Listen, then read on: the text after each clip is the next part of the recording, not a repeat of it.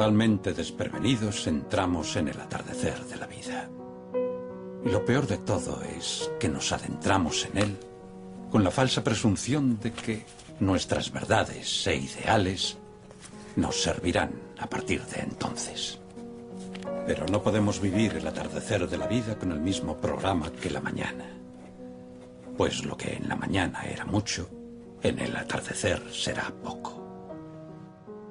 Y lo que en la mañana era verdadero, en la tarde será falso.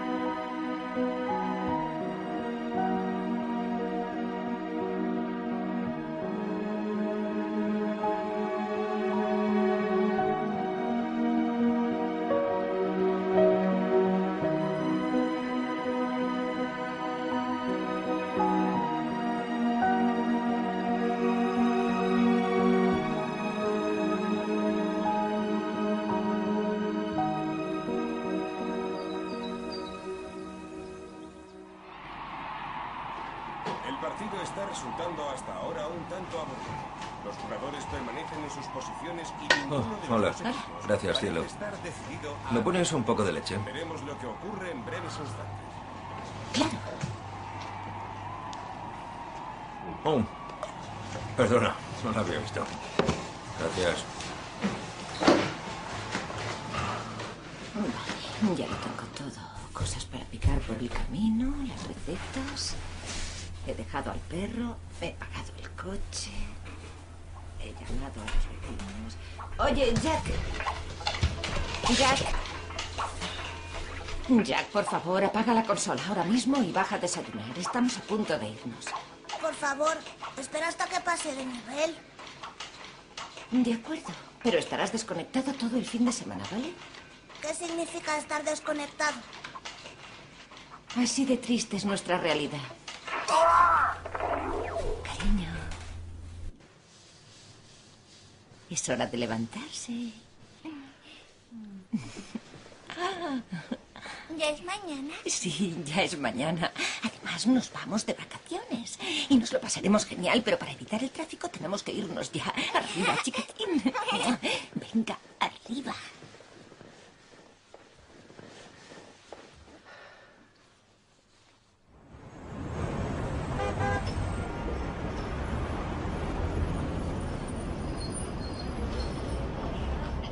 Estás exagerando, Larry. No creo que puedan hacer nada. Pueden perjudicar mucho tu imagen, Chad. Escúchame bien. Tienes que proteger tu marca. Construcciones Moore no puede permitirse demandas de grupos ecologistas. Sinceramente, no está el horno para bollos. Y dime, ¿qué me propones? Te propongo que intentes llegar a un acuerdo o tendremos que ir a juicio y no podrás iniciar el proyecto. ¿Por qué no salió en el informe sobre el impacto ambiental? No hay derecho, estamos hablando de un árbol. No, es más que un árbol. Chad, las preventas ya están bajando y vas a dar la imagen de que eres un insensible. Porque es lo que soy. Solo es un Me árbol. estás pagando mucho dinero. ¿Sabes qué, Larry? Ya hablaremos otro día. Tu, no. tu tarifa es No me por minuto, así que voy a colgar. ¿Algún problema? Voy a romper la negociación con esa filial. ¿Por qué no construye al lado del árbol? Porque pierdo dinero y tú te quedarías sin paga extra. No pienso cambiar la distribución de toda una sección por un simple árbol. Entonces me callo. ¿Asistirá a la reunión de la Junta de este fin de semana en Monterrey? ¿Cómo? ¿De qué estás hablando? De la Casa de la Esperanza y la Promesa. Cuando me vuelvan a pedir que participe en esas reuniones, dispárame. Asistirá Hugh Johnson, ¿recuerda? Removí cielo y tierra para conseguir que le invitara. Ya, ya, ya, ya, ya, ya. Si Hugh Johnson va, yo también iré. Por si no lo sabía, la Casa de la Esperanza se ocupa de familias sin techo. Aquí tiene toda la información. Si quiere, puede ponerse al día por el camino. Ya sé cuál es su misión. Dar limosnas a quien es incapaz de ocuparse de sus cosas. A mí nunca me han dado limosnas y no me ha ido nada mal. Llamaré a su publicista para una nota de prensa sobre su labor filantrópica. Me parece muy buena idea. Desviará la atención del árbol. Ese es mi trabajo.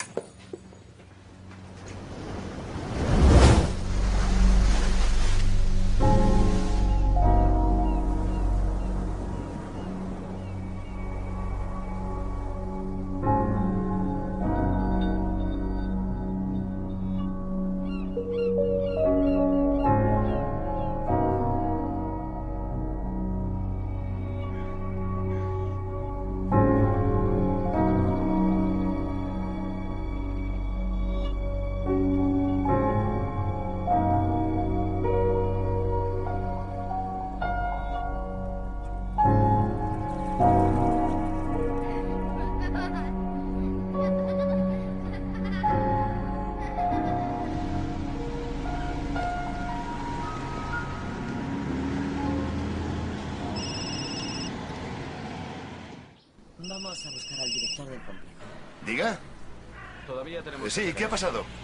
Pero, Es que no te oigo muy bien. Hay muy poca cobertura. ¿Cómo que se lo están pensando? Será una broma, ¿no? Bueno, tú eres mi agente, así que... Demasiado violento. ¿Y eso, eso qué quiere decir? No hago películas sangrientas, hago arte. Tienes que convencerles. ¿Acaso saben el tiempo que le hemos dedicado a esto? Pero, pero, busca la manera de que sigan en ello, si hasta me dio la mano. Sí. Oye, recuerdo perfectamente que me miró a los ojos y me dijo, es un proyecto válido, quiero hacer tu película. Sí, porque si no llega el dinero tendré que matarme buscando a otro inversor. Creía que ya era definitivo. Perdón, déjame pasar. ¿Quieres que esté contento? Consígueme el dinero y te aseguro que estaré muy contento. Eh, tengo que dejarte, estoy con lo de Wayne Dyer. Muy bien. Menuda mierda. ¿Podemos ayudarte? ¿Tienes cinco millones de dólares? Si los tuviera, no estaría aquí. Entonces no puedes ayudarme. anímate, hombre. Es un trabajo rápido. Sí, rápido, rápido y divertido. Son las seis de la mañana, Es Sam. verdad. No será divertido. Es un trabajo. No es nada artístico. Le entregamos el material y nos largamos. Gwen, Buenos días, David. ¿cómo estás? Muy bien, ¿y tú? Eh, espero que no sea muy pronto. No, llevo horas levantado. Bien, bien. Te presento a Rob, nuestro cámara. Es una suerte Hola, encantado. Ron, el de sonido. Hola, es un placer. Y ella es Sara, de producción. ¿Cómo estás? Es Muy un enorme bien. pozo de recursos. Qué Si bien. necesitas algo, pídeselo. Perfecto. Si te parece bien, he pensado que podríamos ir a la zona de recreo Vale. central y montarlo todo allí. Perfecto, hace horas que estoy preparado. ¿Ah, sí? Pues entonces vamos allá. Muy bien. Tú primero. ¿Sí? Oh, gracias. ¿Qué tal has dormido? He dormido genial. ¿En serio? Estoy emocionado por esto. Ah, ¿y ¿Puedes decirme qué expectativas tienes? No tengo expectativas, estoy en tus manos. Dime lo que quieres hacer y Oh, ya está. me apiado de De usted, acuerdo, doctor te arrepentirás de haberlo dicho. Le maquillo un poco para quitarle los brillos, eso es, ya está. En este lugar nada puede salir mal. ¿No es una preciosidad? Sí, es espectacular. La naturaleza me causa alergia, así que... A mí me apasiona, me encanta estar aquí. ¿Queda bien? Menos árboles, más árboles, ¿qué te parece? Está perfecto. ¿Os habéis documentado sobre la historia de este lugar? Ah, no mucho, vamos a donde nos mandan, ¿sabe? El hombre que lo lleva es fascinante. Eh, me ha contado la historia de este No lugar. le oigo. Es un lugar mágico, no sé, es ¿Puede como... volver a empezar? Lo siento. He dicho que es un lugar mágico. Ya está, ahora sí. En 1913, Julia Morgan, la famosa arquitecta, Ah, sí. diseñó todo el complejo. Se construyó como centro de conferencias para que la sección oeste de la Asociación de Jóvenes Cristianas celebrara aquí sus reuniones. Este lugar se llama Asilomar. ¿Y eso qué significa? Pues como sus dos palabras indican, asilo sería como una especie de refugio y mar porque está junto al mar. Si os parece, podemos empezar. Qué interesante, ¿lo has Es un refugio al lado del mar. Es genial, es un lugar precioso. Me encanta estar aquí, Perfecto. la verdad. Mira, Wayne, mañana y pasado mañana te iremos haciendo preguntas y tú puedes ir respondiéndolas. Cambiaremos de localizaciones mientras te las hacemos. Durante los dos próximos días también rodaré algo de metraje extra. ¿A qué te refieres con metraje extra? Metraje extra para tener Yo material no de veo sombra, ningún extra ¿entiendes? por aquí. Escucha, todo depende de ti. Estoy abierto a todas las posibilidades y si te ocurre algo me encantaría poder hacerlo. Bueno, me ciño a la parte técnica. ¿En serio? ¿Sabes qué? Puede que acabes aprendiendo algo interesante. Puede ser, estoy abierto a ello. Perfecto. Podemos empezar a rodar. Motor en marcha. Sonido Muy también. bien. Sara, por favor, ¿quieres darle a la claqueta? Será un ¿Esa es la claqueta? Sí, es la claqueta. Doctor Dyer entrevista a uno. Muy bien, Wayne. Has venido hasta aquí para escribir tu último libro. ¿Podrías contarnos de qué tratará tu próximo libro? Sí, será un placer. Algo que me sigue sorprendiendo es que mucha gente viene a verme cuando hablo del objetivo de encontrar, de encontrar el sentido a la vida y me pregunta cuál es mi objetivo, cómo lo encuentro. Tengo la sensación de que me esquiva, no puedo llegar hasta él. Siempre he pensado que el auténtico objetivo de la vida es ser feliz, disfrutar de ella y llegar hasta un lugar en que no esté siempre intentando ir a otro sitio. Muchas personas se pasan la vida esforzándose para poder llegar a otro lugar y jamás consiguen llegar. Una de las formas de entender cómo encontrar tu objetivo en la vida es regresar a la naturaleza y encontrar la tuya propia. Hace unos años escribí Nuevos Pensamientos para una Vida Mejor, basado en las antiguas enseñanzas de Lao Tse y su libro llamado Tao Te Ching. Lao Tse nos recuerda que todo ser se origina del no ser. Jesús así lo dice en el Nuevo Testamento. Es el espíritu lo que da la vida. No provienes realmente de tus padres. Tú, todos nosotros provenimos de ese lugar llamado espíritu. Todos cuando llegamos al mundo lo hacemos a partir de una gota diminuta de protoplasma humano. De una pequeña mota. Todo lo que había en aquella pequeña mota se convirtió en ti. Todo lo que necesitabas estaba en aquella pequeña mota. Una de las metáforas que siempre utilizo es que durante los nueve primeros meses de vida, desde el momento de la concepción hasta el momento del nacimiento, lo han hecho todo por ti y no has tenido que hacer nada. No te preocupa de qué color vas a tener los ojos ni qué aspecto tendrá tu cuerpo. Es algo que no depende de ti. Te rindes ante ello. Yo lo llamo impulso hacia el futuro.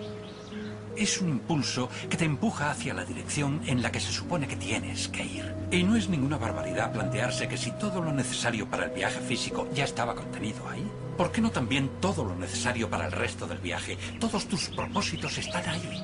Todo lo que eres, tu personalidad está ahí. Todo lo que puedes llegar a ser, no solo lo físico, sino todo el resto, si eres capaz de abrirte y lo permites. Finalmente, nacemos. Y como padres miramos a esa pequeña criatura. Yo tengo ocho hijos y lo he visto muchas veces. Miras a ese bebé tan chiquitín y solo se te ocurre decir, buen trabajo, Dios, buen trabajo. No podría ser mejor. Ahora nos ocuparemos nosotros. Nos rodea un montón de gente, nuestra familia, nuestra cultura, allá donde vayamos. Y empiezan a decirnos que no podemos confiar en quienes somos. Tenemos que confiar en algo exterior a nuestra persona y hacemos un viaje hacia la ambición. Desde que decimos ahora nos ocuparemos nosotros, le estás dando un matiz, estás cogiendo esa perfección y estás expulsando al Creador. Estamos echando a Dios. Y ahí aparece el ego. El ego. El ego es una parte nuestra que empieza a decirnos que no somos una creación divina y perfecta, esa parte de Dios de la cual provenimos. De hecho nos dice, tú solo eres lo que tienes. Se empieza con cosas como los juguetes para pasar a las cuentas corrientes y a las posesiones. En menos que canta un gallo empezamos a identificarnos en base a nuestras posesiones. Empezamos a creer en una serie de creencias que dicen que cuanto más tenga, más valioso seré como persona. Por lo tanto, nos pasamos la vida cogiendo a los niños y sumergiéndoles en una cultura que enfatiza ese más. Casi se convierte en un mantra del ego. Tienes que poseer más. Cuanto más tienes, más consciente eres de que la gente va a intentar arrebatarte las cosas. Y más te obcecas en protegerlas y en cómo poder conseguir muchas más. Pero el dilema es que si eres lo que tienes y las posesiones desaparecen, lo que eres también desaparece en el proceso. ¿Vas a algún sitio? Sí, voy a acompañarte. ¿Por qué? ¿Por qué no? Porque es un viaje de trabajo. Mañana estaré todo el día reunido. Te vas a aburrir. No me importa si estás liado. Así podré ir de compras. No te preocupes. Hola, no vamos a necesitarle. Gracias, puede irse. ¿Pero qué haces? Venga, conduciremos un rato. ¿En qué coche vamos? Tú no vas a ningún sitio y yo no quiero conducir. Quiero que me lleven porque tengo trabajo que hacer. Bueno, pues ya conduciré yo. Iremos en el Porsche. Escucha, en ese sitio no vas a encontrar ningún tipo de comodidades. Es rústico. Creo que podré soportarlo. Sé vivir sin comodidades. No acabo de entender este súbito deseo de pasar tiempo juntos. Solo quiero desconectar. ¿Quieres que cojamos habitaciones separadas? A ver, ¿por qué dices eso? A lo mejor interrumpo algo. Venga ya. ¿Has quedado allí con alguien? Claro que no, pero si no me apetece nada ir allí. Pues en ese caso me das más razones para acompañarte. Todas esas maletas no te cabrán en el Porsche. ¿Podrías ayudarme a meterlas? La segunda característica del ego es que no soy solo lo que tengo, sino que también soy lo que hago. Somos... ¿Vas a contestar? No, no, por favor, sigue. Contesta. Ya no que pasa hemos nada. parado, ¿no le apetece tomar un poco de agua? No, estoy bien. Estoy rodando, chicos. ¿Corto o qué? Sigue rodando, sigue rodando. Por favor. Por lo tanto, el segundo componente de este ego es la idea de que no solo soy lo que tengo, sino que también soy lo que hago. Lo que hago se convierte en eso que llamamos logro. Y en este caótico mundo que cree que se es lo que se hace, nos consumimos pensando que la idea del éxito, del valor y de la valía se basa en cuantas cosas se puedan llegar a conseguir. Por lo tanto, tengo que ganar más dinero, tengo que intentar ascender, tengo que competir con todo aquel que quiera arrebatarme lo que yo tengo. Esto se nos enseña una y otra vez. A los jóvenes se les enseña, por ejemplo, en la práctica del atletismo. Lo más importante es ser el número uno. Somos los números uno, somos mejores que el resto. Nos vemos constantemente envueltos en esta noción competitiva de creer que el mundo está diseñado para la competición. Eso es lo que dice el ego. La tercera característica es la idea de que soy lo que los otros piensan de mí, es decir, soy mi reputación. Esto es muy importante entre los jóvenes a quienes se enseña que tienen que vestirse según el gusto de los otros y que si no les gustas tienes un problema. Si esto te tortura, serás distinto cada vez que salgas. Esto es bastante destacable entre las mujeres, sobre todo en relación con la familia. En nuestra cultura y sociedad, a menudo se enseña que las mujeres solo pueden realizarse en sus relaciones familiares, ya sea como hijas, ya sea como madres o ya sea como abuelas. Y aunque estos aspectos sean muy importantes y creativos en la vida de cualquier mujer, si esa es su elección, no es necesariamente la única opción. Muchas mujeres sienten la vocación de lograr algo grande, de poder hacer una gran contribución, pero con frecuencia lo dejan de lado.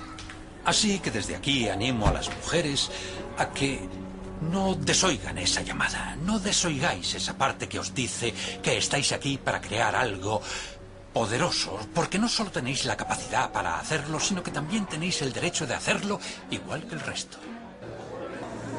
Sí, yo también la he visto. Me encantaría comprar toda la colección en DVD. Sí, creo que sería una buena idea. ¿Sabes cuál es mi capítulo favorito? Ni idea.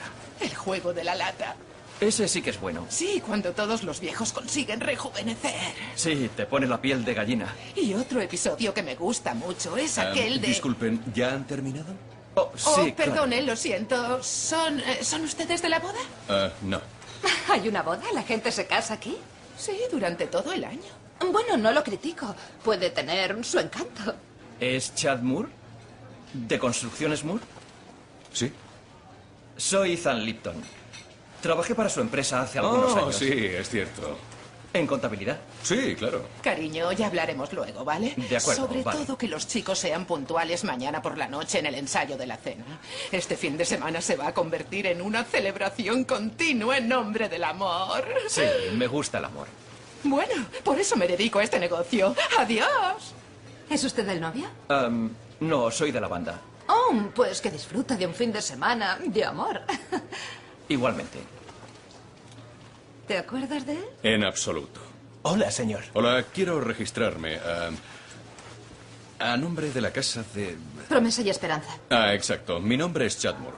Bienvenido a Silomar, señor Moore. Le hemos ubicado en el ala norte. Si sale a la izquierda, encontrará. Mi un- mujer ha decidido acompañarme por sorpresa. ¿Podría alojarnos en otra Tampoco habitación? le cuentes nuestra vida. Has venido por sorpresa, ¿no te esperaban? Una de las habitaciones más bonitas sería ideal. Gracias, no suelo ir de acampada. De acampada. Qué graciosa. Voy a ver qué nos queda. se pueden hacer muchas cosas. Pues qué bien. ¿Y los ¿Eso qué es? ¿Eh? Oh, eh, eh, Ethan. Oh. Vamos, Jack, venid aquí. Ethan, venid aquí. Ya voy. Sí, mamá. Venga, Vamos, venid aquí. venga, vamos. Vamos, ya te llevo yo. Tú irás con mamá. Oiga, si la habitación está alejada del ruido, mucho mejor. Nos queda una habitación en la primera planta, señor. No, esa- más arriba, por favor. Como quiera, señor Moore. Entonces en la segunda. Más arriba, por favor.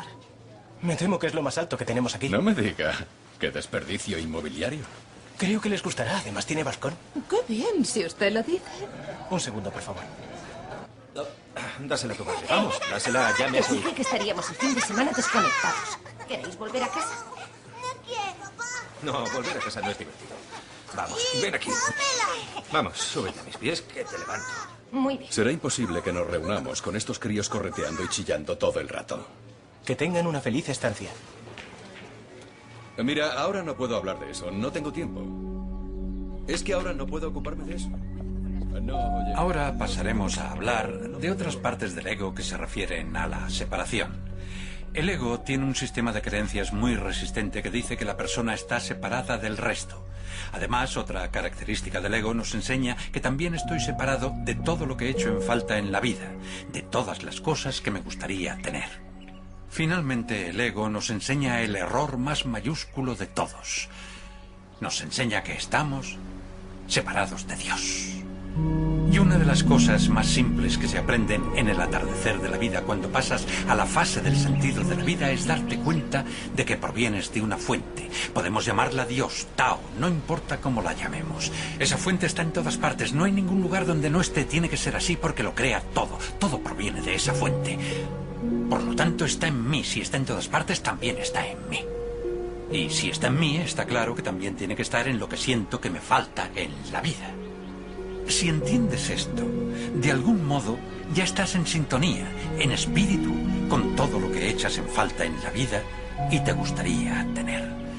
Solo te queda buscar la manera de formar parte de ello y ser consciente de que ya estás en sintonía. Solo tienes que qué intenso.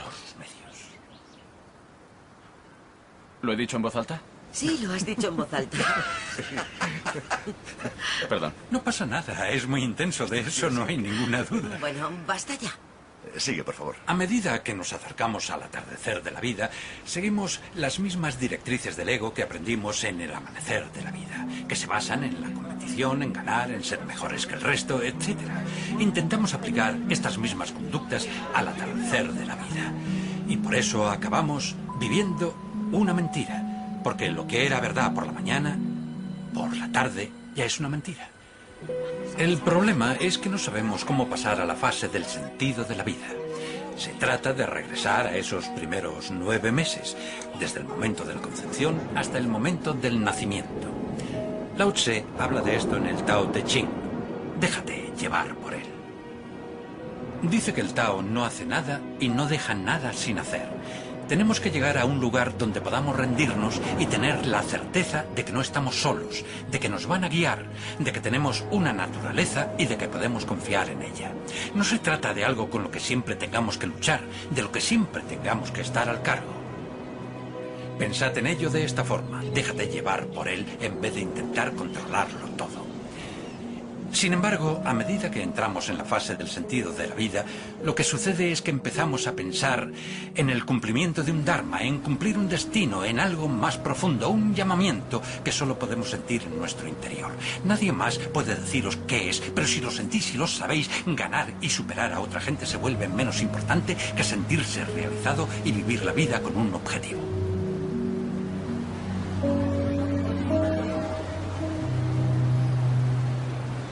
Se te ocurra tirarme arena. ¡No, Ethan! ¡No tires arena! A ver si te levantas.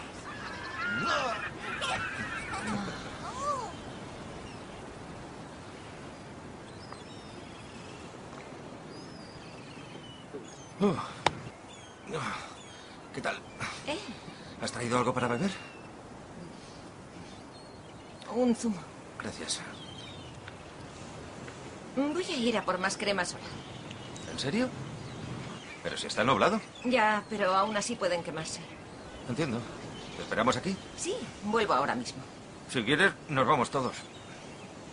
No, no, mírales cómo se divierten. No quiero aguarles la fiesta. Ahora vuelvo. Vale.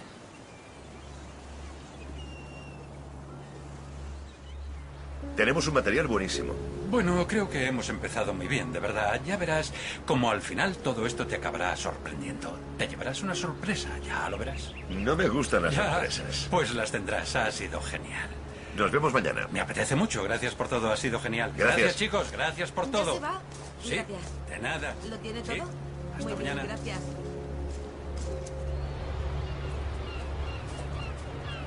Es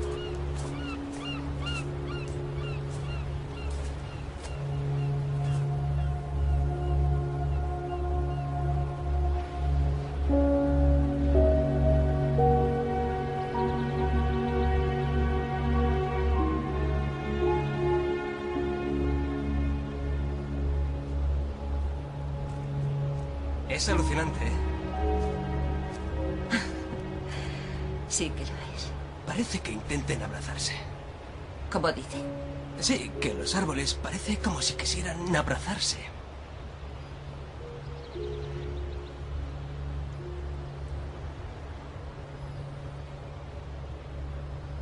Es verdad, tiene razón. Todo este lugar ¿eh? es como un cuadro distinto cada día. Tiene mucha suerte de trabajar ya lo sé. ¿Eh? ¿Quiere una piruleta? ¿Cómo dice? Es de cola. ¿Le gusta? Sí que me gusta. Es de cola. De cola y regaliz. Gracias. Mm. Qué rica. En este lugar todo me gusta. ¿Qué es lo que le gusta? No lo sé. Es que es, es un lugar muy bonito. No sé cómo describirlo. Con palabras, ¿no? Supongo que sí. Me refiero a palabras en vez de con imágenes. ¿Imágenes? Dibujos. No, así tampoco sabría. Antes sí que dibujaba. Cuando iba a la universidad. Iba en coche hasta la playa y me pasaba horas haciendo esbozos. Bueno, eso ya no importa. Está bien.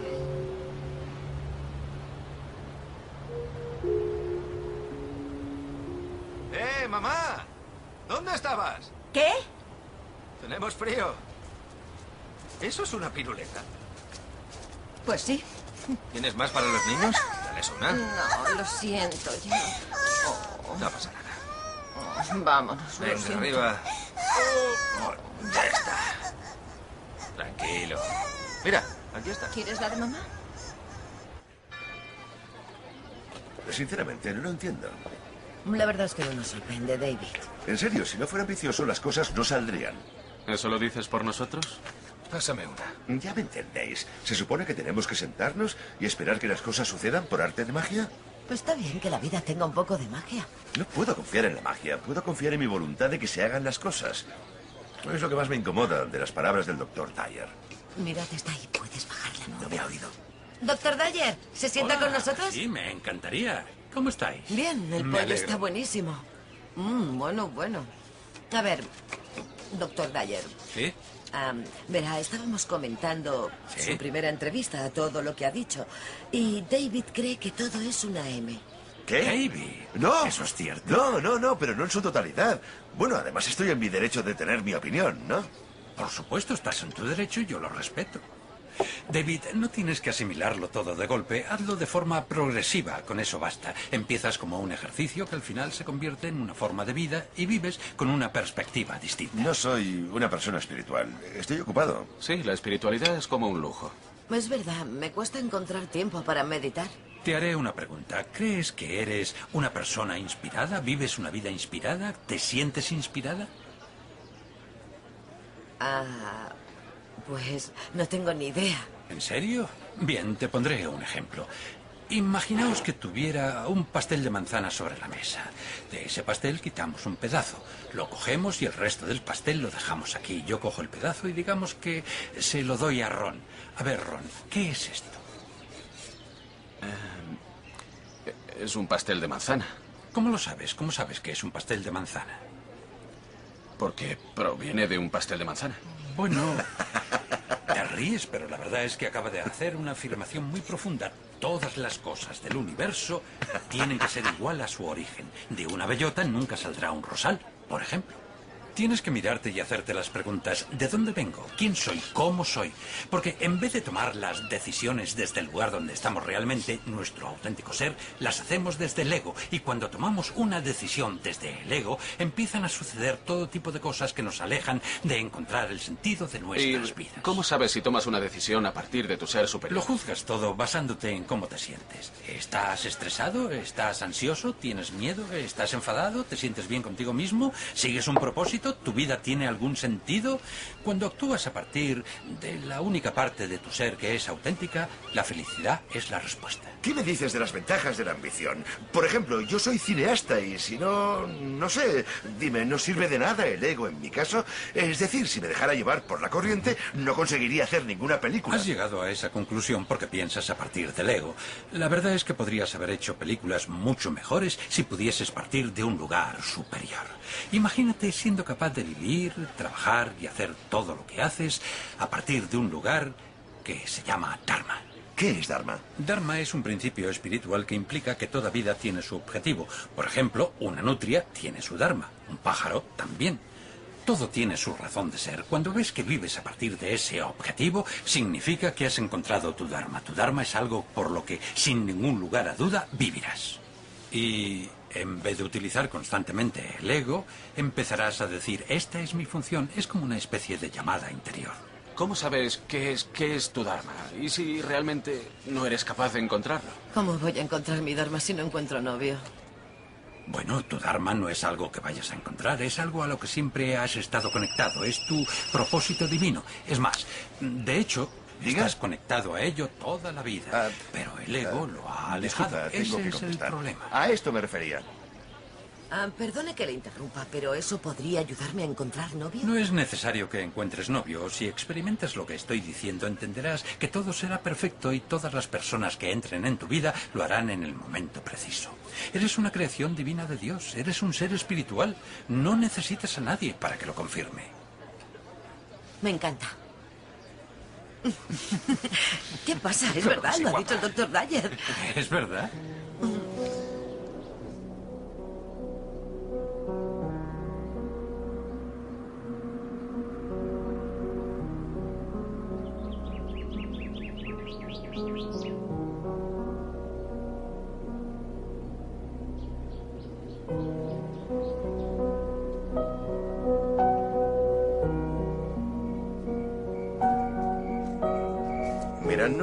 Pienses que no valoro tus palabras porque sí que las valoro. Yo no pienso Pero eso. tampoco te preocupa mucho lo que diga porque entonces tú también estarías escuchando a tu ego, ¿no es así? Así que me estabas escuchando. Claro que sí, pero me parece mejor tener un plan. Bueno, ¿y qué plan tienes tú? Ser un cineasta de éxito, conseguir tener un nombre, ganar mucho dinero y tener una buena relación. Estás hablando de prosperidad, de abundancia, de felicidad. Me parece perfecto. Desde siempre atraigo abundancia y prosperidad hacia mi vida. Es algo que cuesta bien poco. Creo en eso, de verdad, David. Es fácil para ti. Bueno, a ver, ya te lo he dicho. El kit de la cuestión es el ego. El ego y todos, todos tus apegos. Te apegas a todo en la vida. A cuánto dinero ganarás, a que tu película funcione bien y a que las cosas vayan tal como se supone que tienen que ir. Cuando te apegas a cosas y luego desaparecen, acabas perdiendo a tu ser. Creo que es una cuestión de supervivencia. No estamos hablando de supervivencia, sino de un cambio. Un cambio que nos aleje del amanecer de la vida y del tener que hacer las cosas por motivos externos para pasar a un estadio eh, superior de la vida. ¿Por qué no empezamos con esto mañana? ¿Cómo hacer ese cambio? Es una buena idea. Siempre le digo a mi público que si esto es nuevo para ellos y no lo habían oído antes en su vida, es que están a punto de experimentar un cambio. a mí no me vendría mal. Pues podría pasar.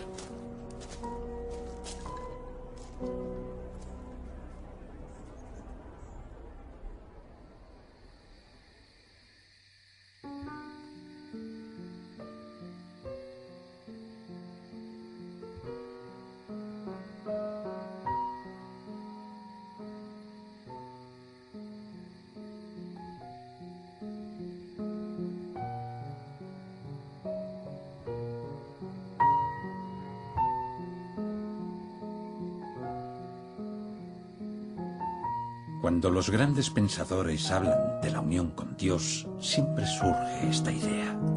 Estar en silencio. Cuando todo el mundo duerme y no hay distracciones, cuando te sientes solo con la fuente, es el momento en que estás más cerca de ella. Estar solo con la fuente no es solamente sentirse bien. Se trata de una nueva conciencia de tu propia divinidad y de lo que es capaz de lograr. Todo consiste en regresar al lugar de donde provenimos. T.S. Eliot tiene una gran cita. No cesamos de seguir explorando y el fin de todo nuestro explorar será llegar a donde partimos y conocer por primera vez el sitio. Tengo que cortar. Wayne, quédate quieto. ¿Puedes esperar un momento, por favor? ¿Qué pasa? El encuadre. Tengo que bajar la cámara. ¿Cuánto tardarás? Cinco minutos. Wayne, descanso de cinco minutos. Estamos reajustando la toma. Muy bien, no hay problema. ¿Quiere un poco de agua, doctor Dyer? No, gracias. Tengo el mar aquí al lado. ¿Hacemos una prueba? Muy bien. Alex ¿Ah, sí? y dice, me deja un mensaje para Alex o Jason al oír la señal. Gracias. Alex, soy David. Llámame cuando oigas el mensaje. Estoy de los nervios, ¿sabes? Ya nos tendrían que haber dicho algo. ¿Qué te han dicho exactamente? No sé, ¿sabes algo? A ver, ¿por qué no nos han citado todavía? ¿Estás mejor? Sí. Llámame, por favor. Ah. Entrevista a Wendayer, segundo día. Rodando. Muy bien, empezaremos con la transición de la ambición hacia el sentido. Bien, me parece una gran idea. Os explicaré un ejemplo personal que os puede ayudar. Cuando empecé a escribir estaba encantado de tener, digamos, entre comillas, éxito. A menudo me motivaba la cantidad de dinero que iba a ganar con ese libro, cómo sería mi próximo contrato, eh, cuántas semanas estaría en la lista del New York Times, en qué posición estaba, eh, si iba a salir en los programas de más audiencia. Un momento, me confundes. ¿Ah, sí? Sí, si tenías éxito, ¿a quién le importa lo que te motivara? Supongo que tienes que empezar a cambiar tu definición sobre lo que constituye tener éxito. Quiero decir que el éxito se puede identificar según esos parámetros, pero también hay otras formas de mirarlo. Pero tienes seguidores. Quiero decir que... ¿Dónde estarías si tú no lo hubieras provocado? El éxito te hizo empezar, ¿no? Siento interrumpir. ¿Hemos pasado al formato de pregunta y respuesta? Lo siento, solo era curiosidad. Perdón. No pasa nada, es una pregunta muy normal, es una preocupación muy común entre la gente. En lo referente a mi escritura, David, sí, claro, fue un éxito total, pero una parte en mi interior me decía que... No sé, que había algo más. Escribí libros de psicología. Tus zonas erróneas, evite ser utilizado, el cielo es el límite, todos se vendían bien y eran superventas. Pero algo en mi interior estaba cambiando. Sentía una llamada hacia otra cosa y vi cómo el cambio se desarrollaba en mi vida. El cambio me orientó más hacia la espiritualidad, hacia una conciencia superior. Me empezó a emocionar. Me empezó a emocionar y a entusiasmar leer libros de gente como Krishnamurti o como Muktananda, por ejemplo. Fui a ver a mi agente y le dije, quiero escribir un libro sobre cómo aplicar estas grandes ideas espirituales. Él me dijo, no, no, no, escribirás un libro sobre sexo. Eso sí que se va a vender, ¿entiendes? La doctora Ruth ya ha escrito uno, pero vas a superarla. Él iba muy lanzado, entonces me dijo, tengo una idea, cerraremos un contrato de dos libros y uno será sobre cómo ganar dinero. Cómo ganar dinero según Wayne Dyer. Le dije, mira, Artie, no, no, no, no puedo hacerlo. Tengo que escribir sobre otro tema. No, me respondió, nadie lo comprará. Esos temas solo les interesa a los soñadores, a los New Age. No lo escribas. Le respondí, pero es que tengo que escribirlo. Es lo que estoy viviendo y es lo que estoy sintiendo que tengo que hacer. Recuerdo que le presenté la propuesta y al final la mandó. Lo publicaron a regañadientes y no me dieron ningún adelanto porque no creían en el proyecto, pero lo hice igual. Tenía un fuerte sentimiento interno de que tenía que dar algo más. Tenía que hacer algo que iba mucho más allá que hablar sobre las emociones, de hacer lo que ya dominaba, lo que sabía hacer. Recuerdo cuando hice el cambio. A pesar de que tenía miedo, recuerdo que me sentí más libre de lo que me había sentido en toda mi vida. No me motivaban cosas como si la gente lo compraría, ni cuánto dinero iba a ganar, o si iba a estar en las listas de superventas. Todo eso eran factores externos, cosas que empezaron a perseguirme en vez de perseguirlas yo a ellas. Básicamente, David, lo que intento decirte es que llegas a un lugar en la vida en que te empieza a guiar algo que es mucho mayor que tú. Persiste en tus motivaciones y armoniza con el espíritu, con Dios, con la fuente. Sigue así. Si insistes, la fase del sentido de la vida empieza a ganar importancia. Y cuando empiezas a cruzar el atardecer de la vida, es imposible a regresar. Espera, no puedes, no puedes seguir dándome largas hasta el lunes. De haber llegado a un acuerdo, lo habríamos cerrado hace ya cinco lunes. No, Haremos no una pequeña pausa, esto. si os parece bien. ¿A qué te refieres? ¿Que me sustituyen? ¿Que no tienes palabras? Esa película lo era todo para mí. Pero si yo les presenté la película, es mi película. Esa película lo era todo para mí. ¡Mierda! Muy bien. Descansemos un rato. ¿Crees que se encuentra bien? Ah, se le pasará. Podemos aprovechar para comer, ¿vale? Vale. Comemos algo y luego seguimos.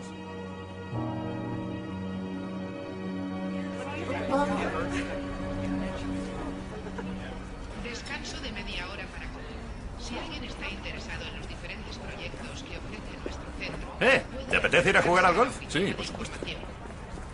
Vale, haré la reserva. Gracias. ¿Sabes cuánto durará la reunión de después de la comida? No tengo ni idea. Creo que se están guardando los temas importantes para el final. ¿Cómo qué? Les falta un millón para el proyecto de San Francisco. El contratista al parecer ya ha sobrepasado el presupuesto. Ah, ya me pondrás al día de lo que digan por la tarde mientras jugamos al golf. ¿Es que no piensas volver? No, al menos voy a intentarlo. Es que tengo mucho que hacer. Hasta luego. Adiós.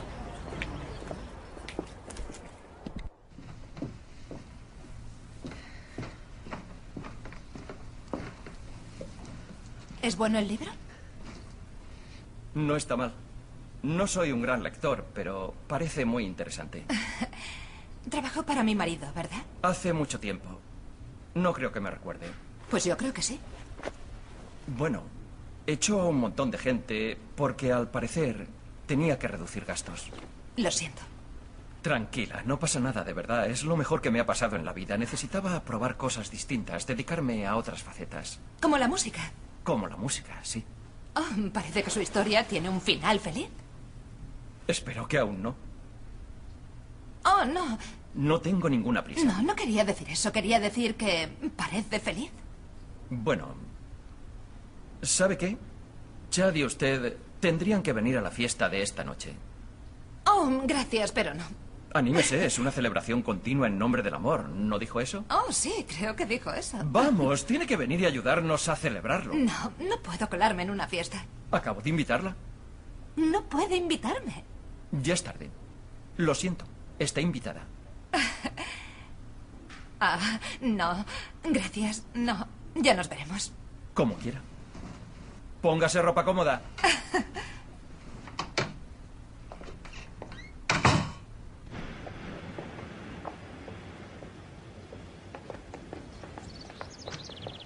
Denise. Denise. Eh, espérame. Espera. Hola. ¿Por qué no te parabas? No te había visto. ¿A dónde vas? Ah, pues iba a la ciudad. ¿No estabas reunido todo el día? Sí. Pero me... aburro. Ya, claro, pero si Hugh Johnson puede, tú también. No puedo con los temas no lucrativos. Vamos, Chad, solo tienes que fingir. Deja que te acompañe. ¿Qué? Voy a acompañarte a la ciudad. Cariño, te quiero, pero no disfruto comprando contigo. Prefiero ir sola. Teníamos que pasar más tiempo juntos. ¿No? Mira, Denise, no puedo soportar otra reunión. Me voy contigo. Como quieras.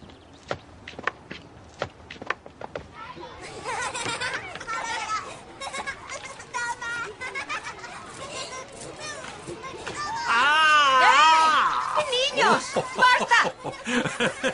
No nos mojéis o me llevo las pistolas de agua. Oh, vaya, mire cómo le han puesto. No pasa nada, solo es agua y el agua no hace daño. No le dé más importancia de la que tiene, es genial. Lo siento mucho. No lo sienta. Soy padre de ocho hijos y tengo nietos. Y sé que son cosas que pasan. Siempre la lían de vez en cuando. Es genial. Bueno, gracias. La verdad es que me quedo más tranquila. Siempre me parece una buena oportunidad para practicar la no interferencia. A mí me gustaría poder hacerlo. Pues puede. Claro que puede. ¿En serio? Es que soy su madre. ¿No sería un poco irresponsable? No lo considero una irresponsabilidad. Creo que ser padre no consiste en que los niños dependan de ti, sino en que esa dependencia sea innecesaria. Ellos van a su ritmo y tenemos que dejarles. ¿Y qué haría con mi vida si no estuviera siempre interfiriendo? No lo sé. ¿No le gusta la música, el arte u otra disciplina?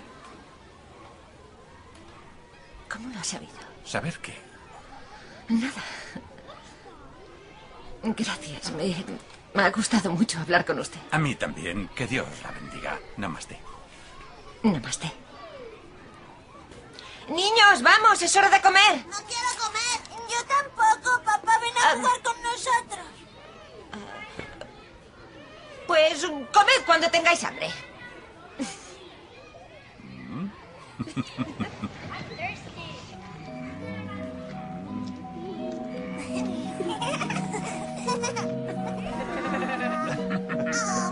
Ha ha ha ha!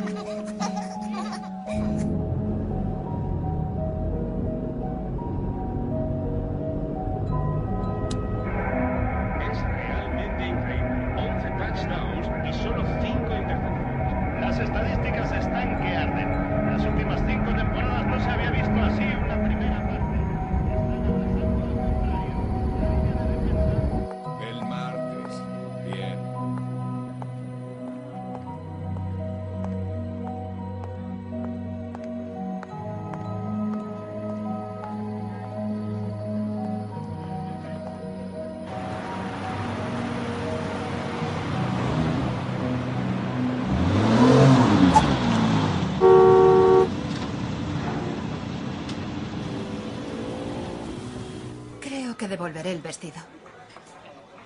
¿El que te acabas de comprar? El rojo. Has tardado 45 minutos en decidir comprártelo. Me parece que no me gusta. ¿Y por qué lo has comprado? No lo sé. Creo que tengo otro igual. Tardas una hora en comprarte un vestido que ya tienes. Exacto, por eso no quería que me acompañaras de compras. Vale, tengo una idea. ¿Por qué no dejamos de hablarnos y listo?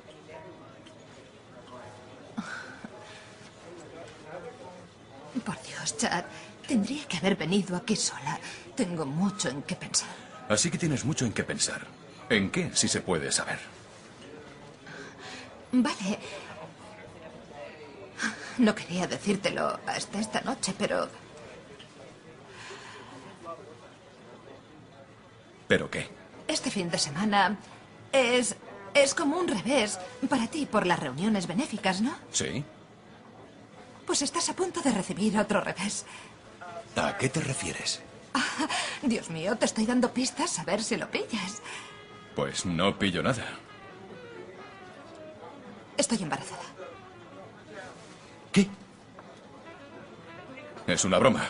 No, no es una broma. No quiero tener Ya hijos. lo sé, lo sé. Yo tampoco quería, pero la cuestión es que ha pasado y... No sé, a lo mejor ha llegado el momento de cambiar y de experimentar eso que todo el mundo dice que es tan maravilloso.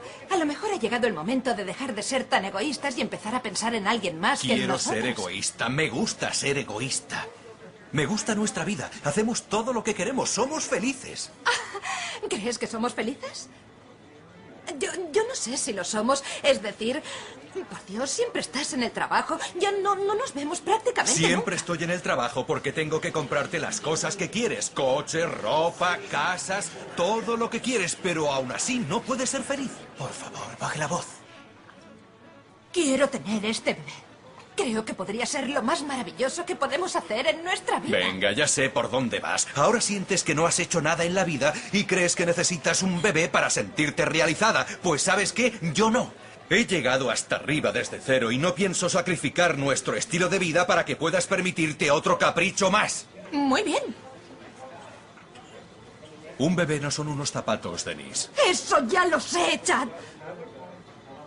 Pero ¿cómo puedes ser tan cruel y desalmado? Dios mío, antes eras divertido.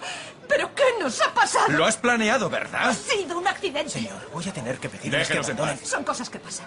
¿Cómo has podido hacerme esto? Vale, muchas gracias. Gracias por hacer de este momento el más tierno e imborrable con el que sueña toda Nosotros mujer. no tenemos momentos tiernos e imborrables. No Sabes tiene que razón. teníamos un acuerdo prematrimonial que firmaste. Nada de niños. Lo sé, pero he cambiado de opinión, ¿de acuerdo? La gente puede cambiar. Pues yo sigo pensando lo mismo. ¿Y qué vas a hacer? ¿Divorciarte porque estoy embarazada? ¿Por qué no? Claro Señor, que voy a favor. divorciarme. ¿Quieres callarte? Muy bien, no pasa nada, me da igual. Criaré mucho mejor a este niño sin ti. Buena suerte. Firmaste el contrato. No sacarás nada. Ni aseguraré de que...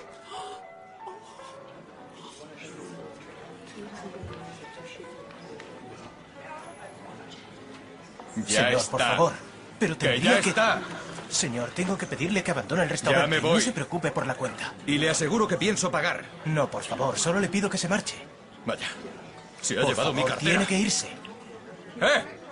¡Te has llevado mi cartera, cleptómana! ¡Te la has dejado en la habitación, imbécil! Voy a llamar a mi abogado ahora mismo. ¿Oh, sí? ¿Cómo piensas llamarle sin tu maldito móvil? ¡Eh! ¡Ven aquí! ¡No te vayas!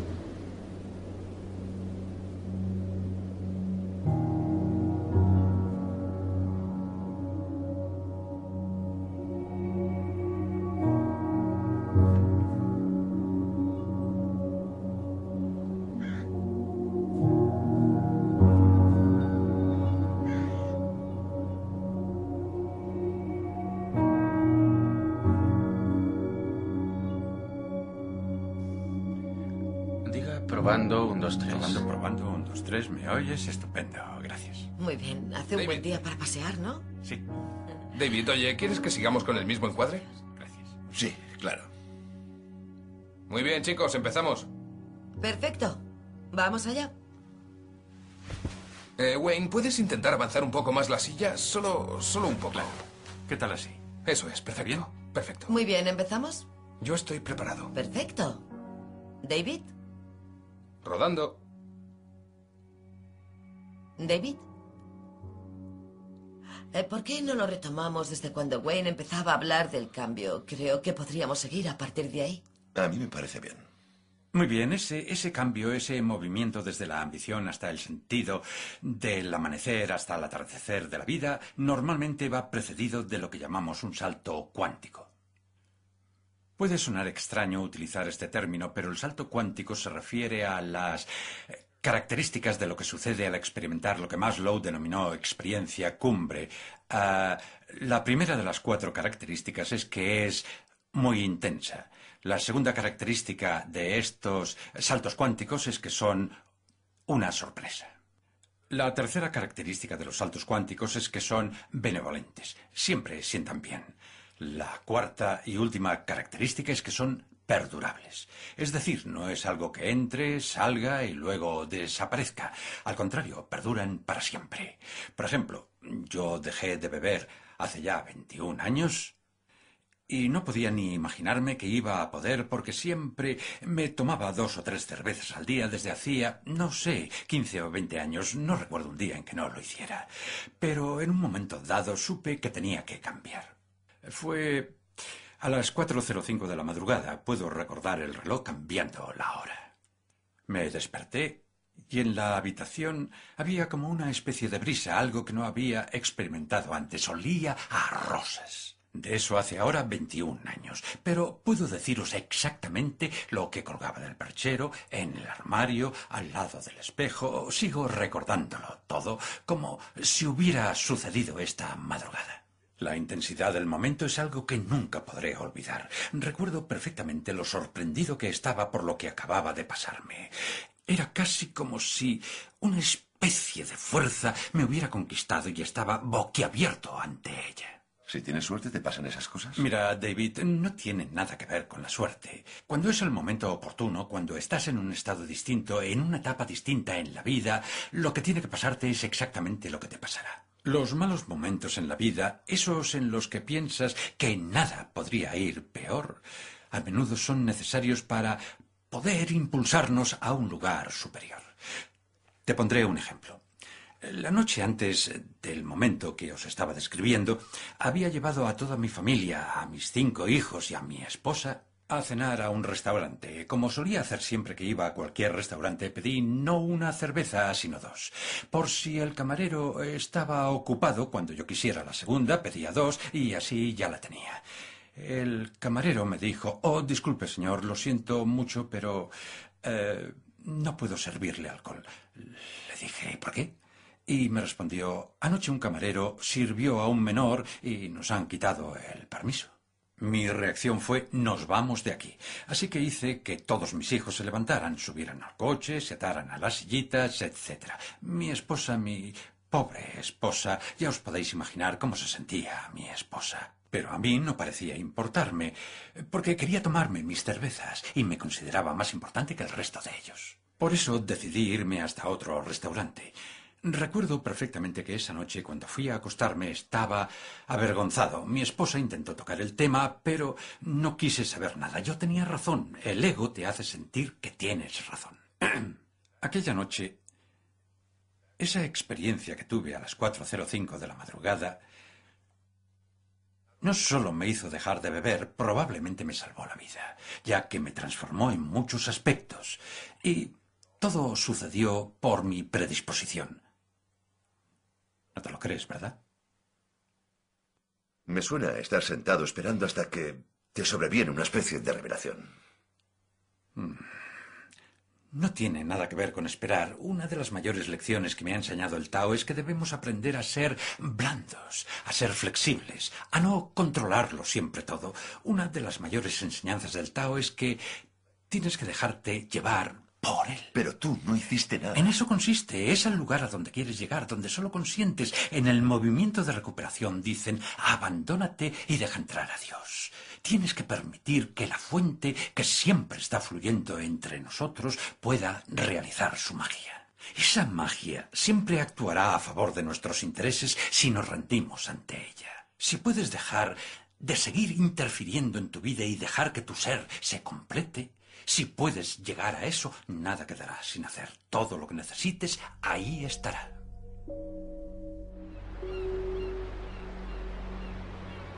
Es un misterio para la mayoría de nosotros porque creemos que tenemos que hacerlo todo. ¿No es curioso que durante los nueve primeros meses tuviéramos todo lo necesario? ¿Por qué no podría pasar lo mismo en los 90 años siguientes? Porque interferimos. Cuando tenía 19 años, era soldado raso de la Marina de los Estados Unidos y me destinaron a un portaaviones de los Estados Unidos, uno muy grande, se llamaba Ranger. Ese portaaviones estaba de servicio en Yokosuka, Japón.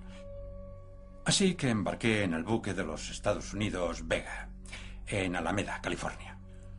Justo cuando iba a subir al buque para hacer un viaje de 29 días por el Océano Pacífico, mi tío Bill Bollick, que por aquel entonces era maestro en California, decidió regalarme un libro.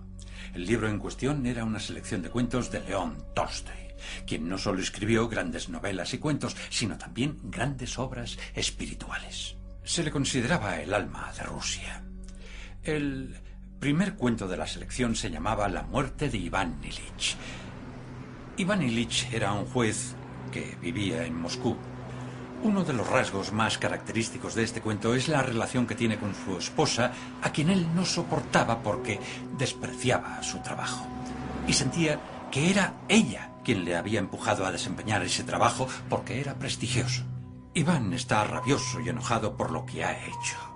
El título es delatador, ya que sabemos que Iván Illich se va a morir. Iván Illich yace en su lecho de muerte y su esposa le da la mano.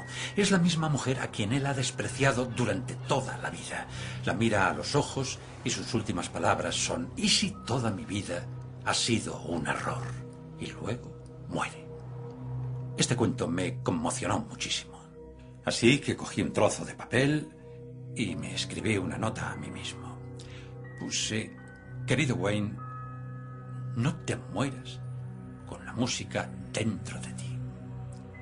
Y así he vivido el resto de mi vida. Cuando mueras, regresarás a esa fuente y estarás en ese espacio de amor. Pero el Tao dice que no es necesario morir para llegar hasta allí. Se puede morir el ego y vivir en ese espacio de amor perfecto mientras sigues aquí. Esa intensidad, sorpresa, benevolencia y perdurabilidad que definen el salto cuántico que nos guía hasta el cambio, nos indica claramente que volvemos a la fuente. Empiezas a vivir según el Tao y te reconectas con el sentimiento de intención. La palabra entusiasmo proviene del griego enteus y iasmos y significa que lleva un dios dentro. Cuando sientes pasión, cuando sientes entusiasmo por algo de tu interior, es Dios quien te está hablando y te está diciendo, no llegues al final de tu vida teniendo que decir lo que dijo Iván Illich. ¿Y si toda mi vida ha sido un error? No se me ocurre peor tragedia.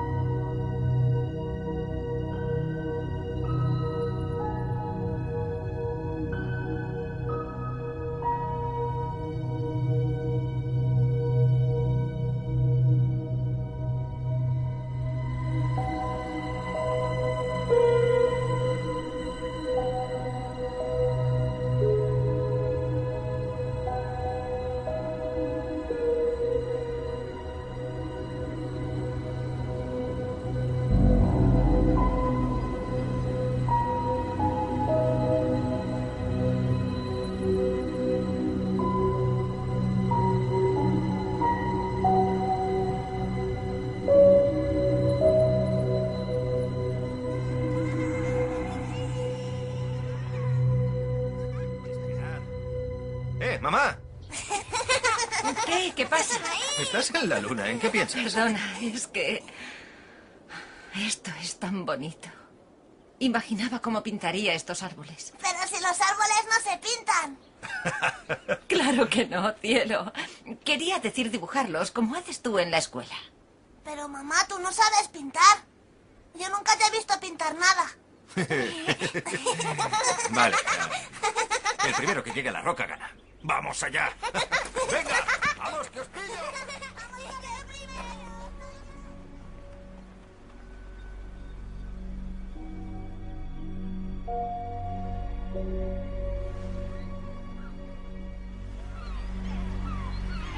Hola.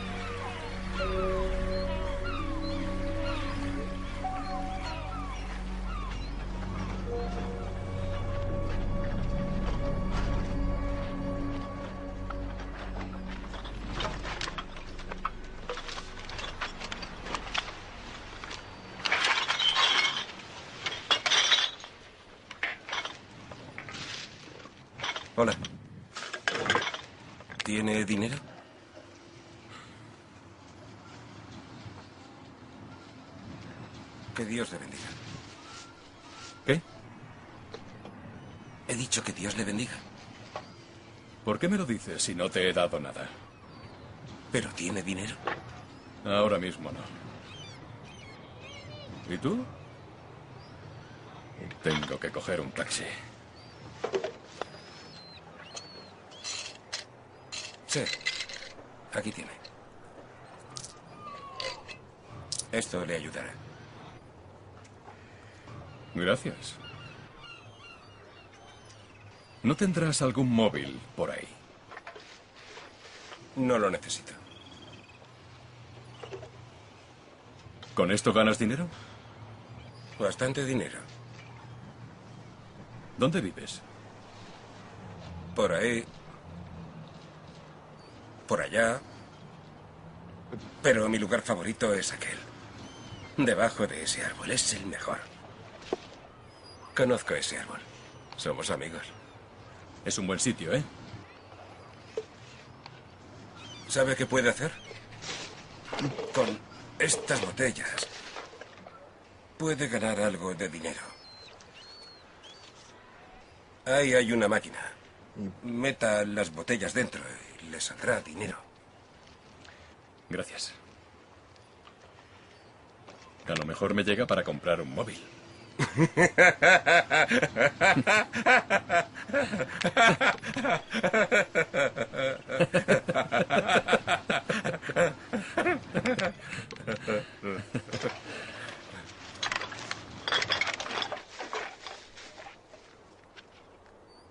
Oiga.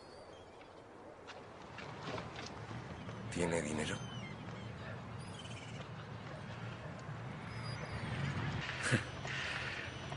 Pues sí. Tengo seis peniques.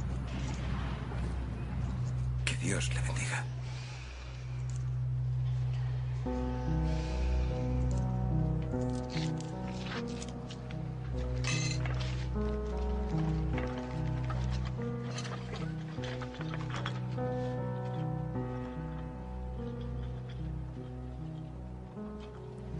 Sincronías. Es como una colaboración con el destino. Todo eso será habitual cuando el ego deje de ser el motor de tu vida. Empiezas a reconocer que existe una inteligencia organizadora y poderosa que está en todas las cosas que trabaja contigo y para ti y que se manifiesta por el simple hecho de estar conectado a tu fuente. El destino que te parecía impuesto por algo exterior a tu persona deja de ser el motor básico y vital. Estás conectado a la fuente.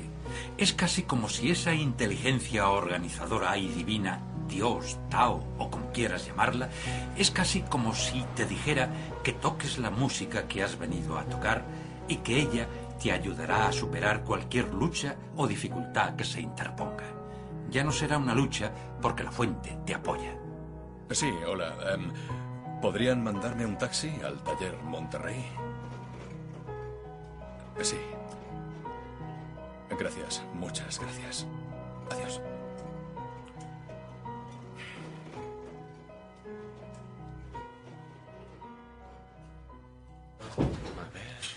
No puedo dejar de pensar en lo que dijo sobre un destino que de alguna manera se nos impone.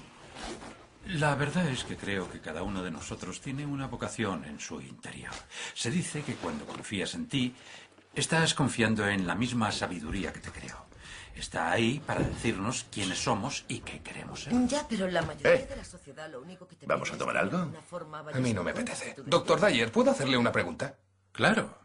¿Los hombres y las mujeres se comportan de forma distinta ante el cambio? De forma muy distinta, de hecho. Hace poco se han publicado unos estudios sobre ese tema. Si queréis, os los enseño. Me encantaría. Perfecto. Vale, pues yo me voy. Vale, tío, nos vemos. A ver, es un estudio increíble, lo tengo aquí. Se llama El momento en que sufres un cambio total de valores. Está dividido en cuatro partes, hombres y mujeres, antes y después. Antes de que sufrieran un salto cuántico, los participantes escribieron una lista de los valores más importantes de su vida, de mayor importancia a menor. Bien, para los hombres el primer y más importante valor que habían adquirido era la riqueza, la acumulación de dinero. Realmente no es una gran sorpresa. Ya. Como hombres se nos enseña que de adultos tendremos que trabajar y sacar la familia adelante. El segundo valor más importante para estos hombres era ir a la aventura, salir por ahí y conquistar el mundo. Ser el gran hombre. Sí, sin ninguna duda, ser, ser el típico macho. El tercero era el éxito. Como hombres se nos educa para creer que somos lo que hacemos, lo que conseguimos y lo que somos capaces de crear. El cuarto es la idea de placer, salir con los amigos, salir con el máximo de chicas posible y divertirte al máximo. Y por último, el quinto es ser respetado. Todos sabemos lo que esto significa para los hombres, ¿verdad, chicos? En fin, si no te respetan, si cuando sales y vas creciendo no te respetan, pues te peleas. Estas son las cinco prioridades de nuestra vida. Poder ganar dinero, ir a la aventura, llegar a triunfar en la vida, sentir placer y ser respetado. Se trata básicamente del amanecer de la vida. La verdad es que parece mi lista. ¿De qué estás hablando? ¿Cuándo fue la última vez que te divertiste? Ah, no le haga ni caso. Sé divertirme. ¿Queréis dejarlo? Está hablando Wayne. Siga. Gracias, de verdad. Bien, aquí tenemos la segunda parte del estudio después de que hayan sufrido un salto cuántico.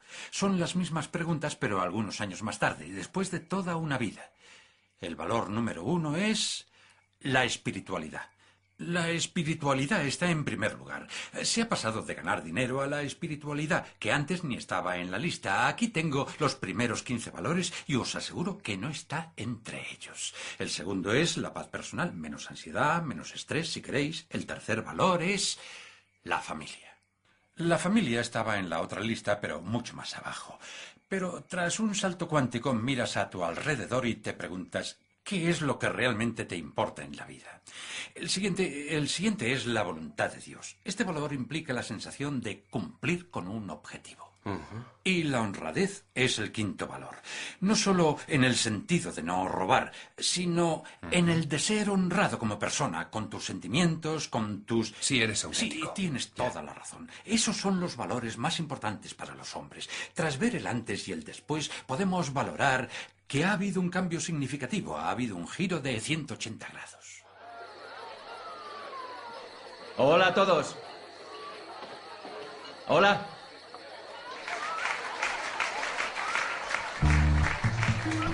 Estamos muy contentos de estar aquí esta noche. Steve y Lisa son unos amigos muy queridos y cuando me preguntaron qué me parecía que nuestra banda tocara en su boda, pensé que no me quedaba otra que decir. ¿Estáis seguros? ¿Seguro que queréis infligir este castigo a vuestros familiares y amigos en el día de vuestra boda? Steve y Lisa me aseguraron que eso es lo que querían. Infligirles un castigo a sus amigos y familiares en el día de su boda. Por eso estamos aquí. You need a bossy man to love you. A bossy man to hold you close. A bossy man to dress and care for you. Bossy man to take control. You need a man with all the answers. A bossy man who run the show. A bossy man, he pays for everything. He never says, I do not know.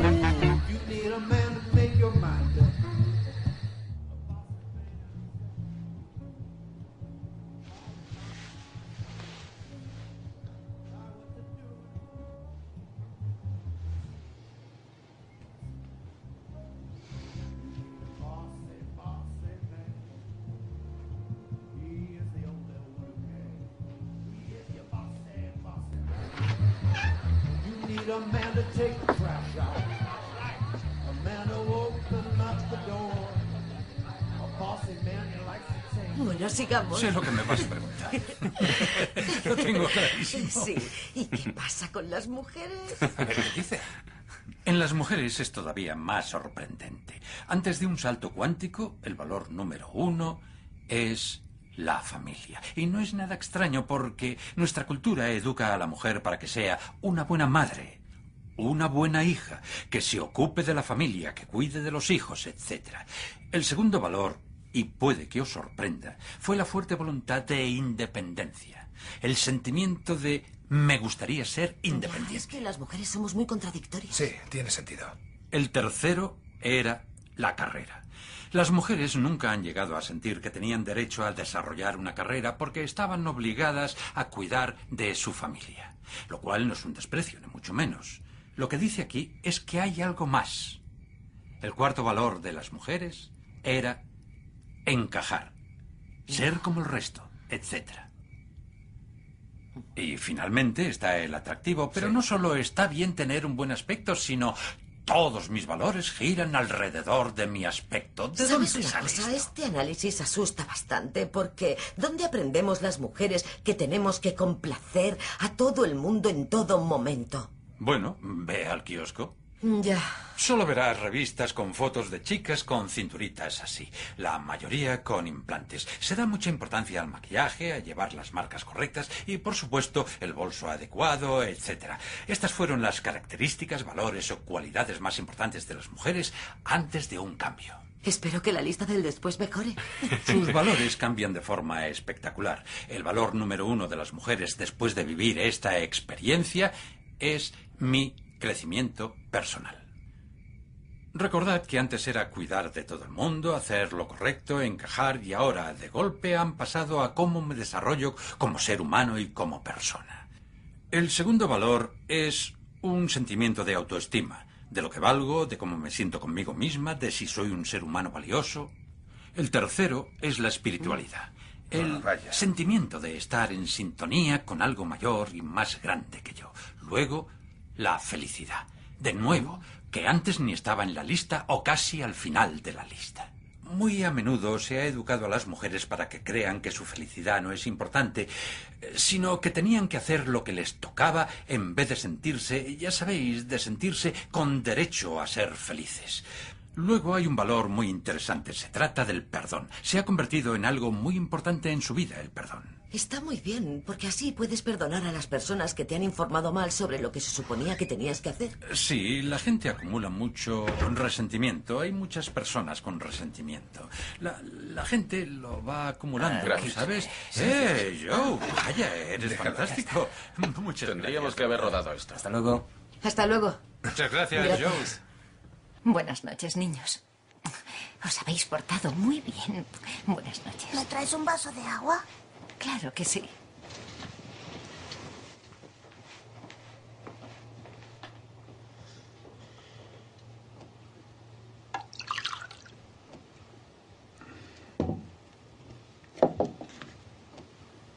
Jason, ¿qué es esto?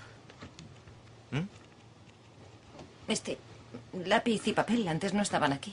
No lo sé. Ni idea.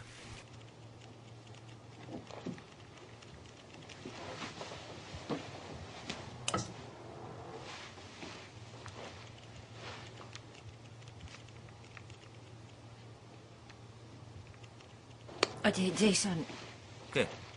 voy a darme una ducha. Vale.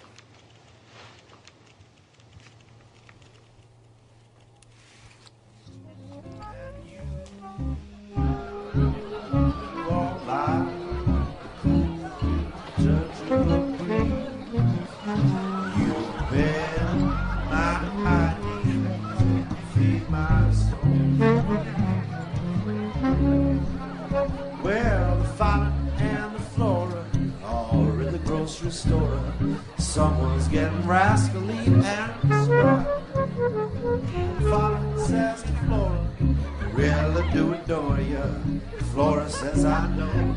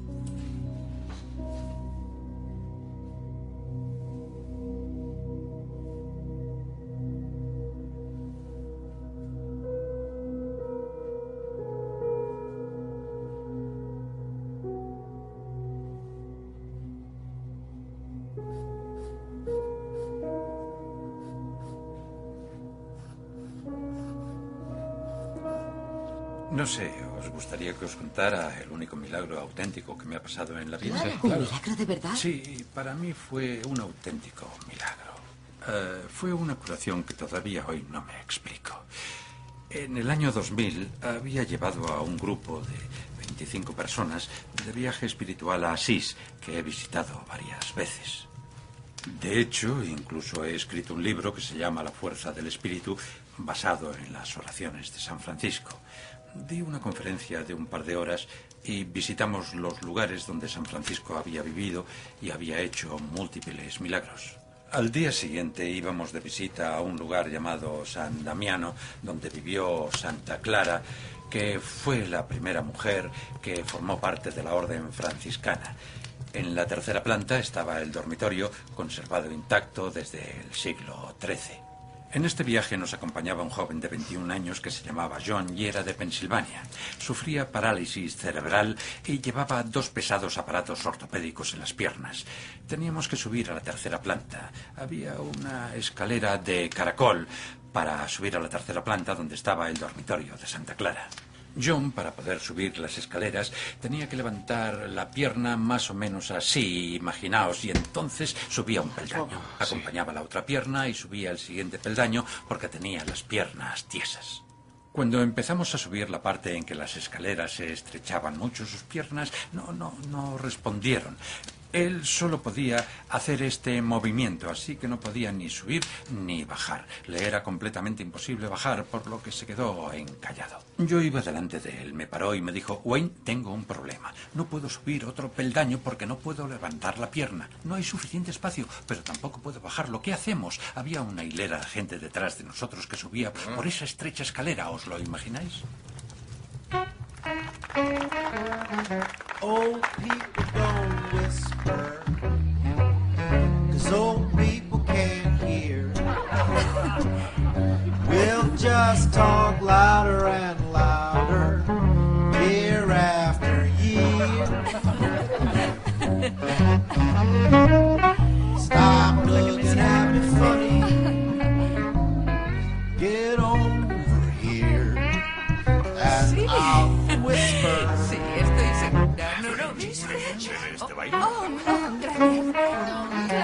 Claro, Oh, sí. wheels Pero, go oh, strong.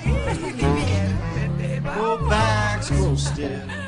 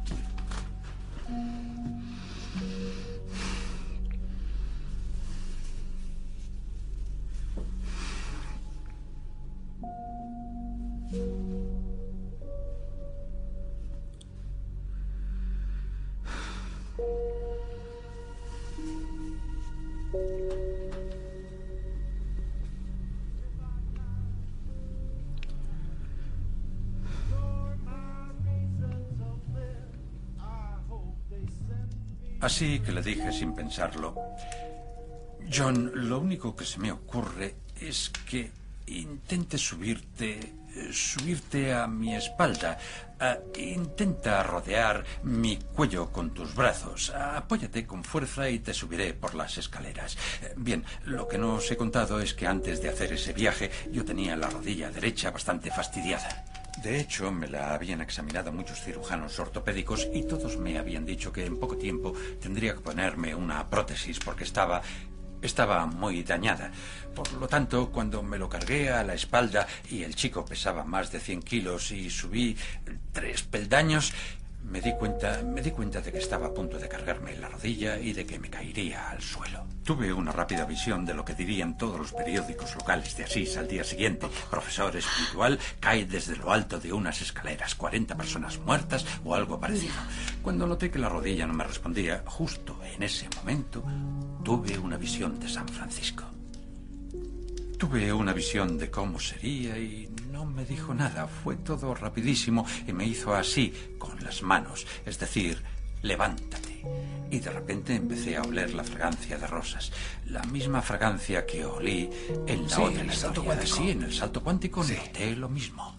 Entonces me levanté y empecé a subir las escaleras y de golpe sentí que la rodilla se había curado. Estaba bien. No solo se había curado, sino que empecé a notar una explosión de energía que nunca había tenido antes. Y empecé a caminar más rápido y además con el chico a cuestas y empecé a correr. Subí las escaleras corriendo. Mi esposa me esperaba arriba y dijo, ¿qué te ha pasado? ¿Qué haces? Todo el mundo llega sin aliento y tú les dije, acaba de vivir un milagro, no sé qué ha pasado. Me di cuenta de que la rodilla ya no me dolía, ya no cojeaba y no tuve dolor nunca más. Nunca me he tenido que operar ni ponerme una prótesis. Ah, fue una fue una curación que tuvo lugar en ese momento.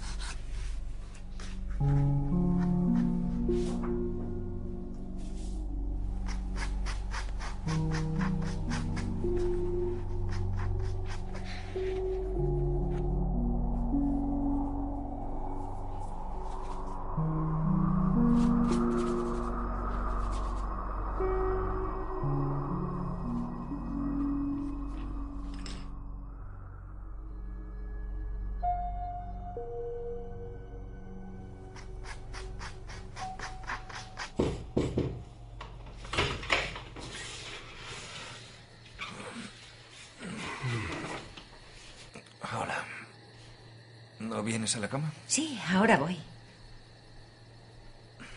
¿Qué estás haciendo? Ah, nada, ¿No ibas a ducharte? ya lo he hecho. ¿Vestida?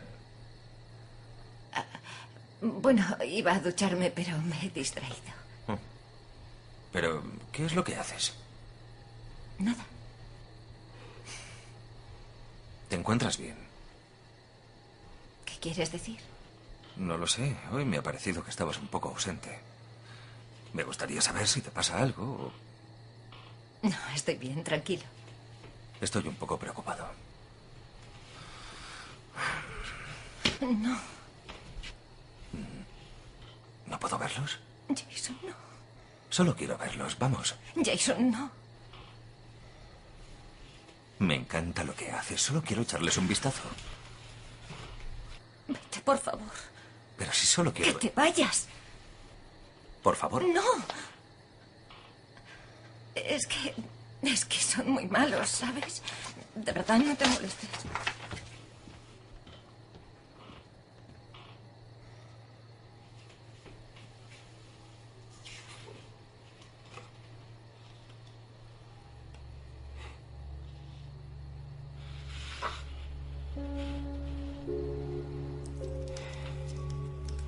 Más adelante empecé a hablar de este milagro y cuando la gente me preguntaba por qué creía que me había pasado, yo siempre les respondía, ¿por qué no? Al fin y al cabo soy Wayne Dyer, ¿no te parece? Ya. Y he escrito un libro sobre él y además... Me merezco un milagro. Sí, la verdad es que en realidad creo que fue algo especial que vino hacia mí. Eso es lo que pasa cuando tu ego está implicado en el tema. Pero en ese momento me olvidé del ego por completo. No fue porque yo sea magnífico, ni espiritual, ni alguien especial. Mi reacción instantánea ante la necesidad de John fue acercarme a él. Y entonces ocurrió el milagro. En un solo momento y sin pensarlo, me volqué en un ser humano que necesitaba ayuda y me olvidé de mí. Fue casi como si se abriera, se abriera la puerta, los maestros me encontraran y dijeran pasa. La mejor manera de abrir estas puertas es olvidarse de uno mismo, volcarse por completo en servir a los demás. Uno de los errores que comete mucha gente es que piensa que va a atraer lo que quiere en la vida, pero yo creo de verdad y firmemente que no atraes lo que quieres. Atraes lo que eres. Lo que eres. I would have been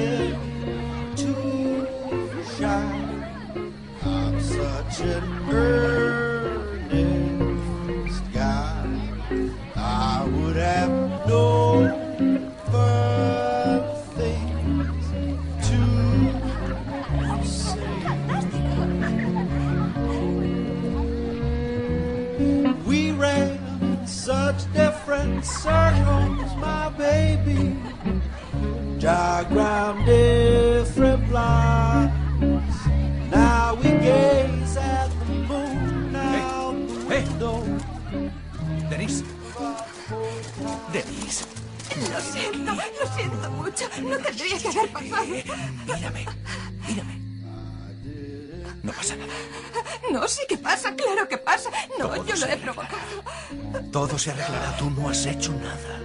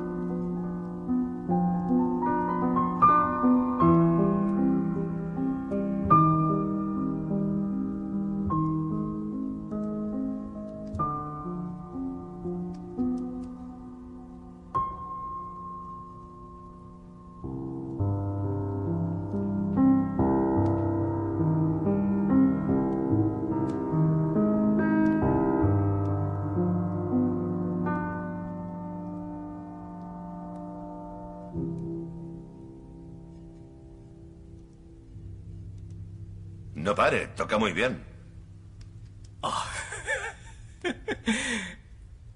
Gracias. ¿Qué hace por aquí tan tarde? O debería decir tan pronto. No podía dormir. ¿Problemas con el rodaje? No, que va, el rodaje va genial. Es mi negocio lo que se va al garete. ¿Conoce palillos chinos? No la recuerdo.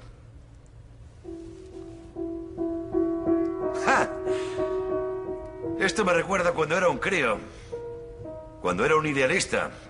Cuando creía que me haría con un nombre. Vamos, no diga eso. Ya tiene un nombre. Me refiero a un nombre conocido, como Scorsese o Tarantino. Bueno, insista. Todo es posible. ¿Por qué tiene que costar tanto? Consigo el dinero para poder hacer mi película y luego desaparece. No puedes conseguir dinero sin talento y no consigues el talento sin dinero. En este momento me lo han quitado todo. Ya no tengo nada. Estoy pensando seriamente en cambiar de carrera. No. Buena señal. ¿Por qué? Está cediendo. Eso es bueno. ¿Cómo lo sabe? Esas cosas no se fuerzan. Vale. Ya volvemos al elemento mágico. ¿Qué magia? ¿A qué se refiere? Mire, no sé por qué le cuento mi vida al conserje o a quien quiera que sea usted. Hago de todo un poco. Créame. Pero toca el piano de primera. Podría dedicarse a la música. Bueno, durante un tiempo lo creí. ¿Y qué pasó? Empecé a tocar de muy jovencito. Tenía talento. Al hacerme mayor, cada vez era más consciente de que la gente venía a verme tocar. Entonces, empecé a tocar más para ellos que para mí. Y empecé a tener miedo de decepcionarles. Y lo hice. ¿Qué hizo? Decepcioné a todo el mundo. Yo era muy listo. Fui a un concierto y toqué... eh, toqué un par de notas mal, a propósito. Como prueba. Para comprobar si seguían queriéndome igual. En general no les gustó. Pasé mucho tiempo sin volver a tocar un piano. Por Dios. ¡Qué locura! Teniendo en cuenta lo que disfruto tocándolo. Es lo que estaba pensando. Este piano lleva años aquí. Y no lo tocaba. Ni me fijaba en él. Pero usted es pianista, no lo entiendo. ¿No lo entiende? Pero si tenía delante el piano... Estaba haciendo otras cosas. Usted tendría que entenderlo. ¿Qué? Guárdese ese pensamiento. ¿Lo ha oído? No oigo nada. Escuche. Escuche.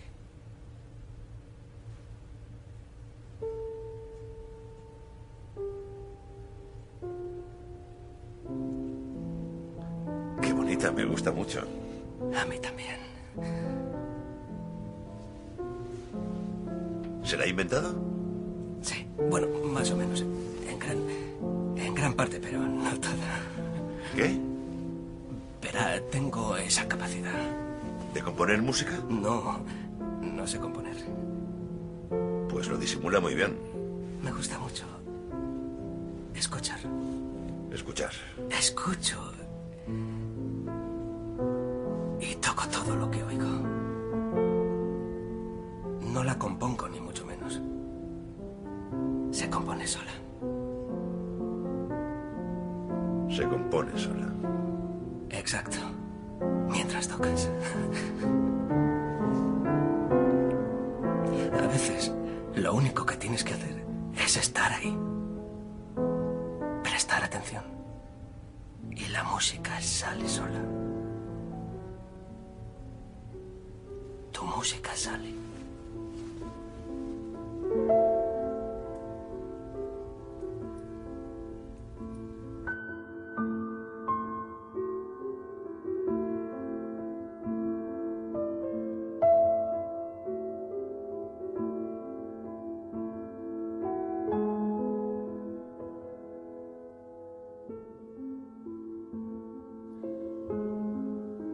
Busques lo que busques en la vida, está ahí esperándote.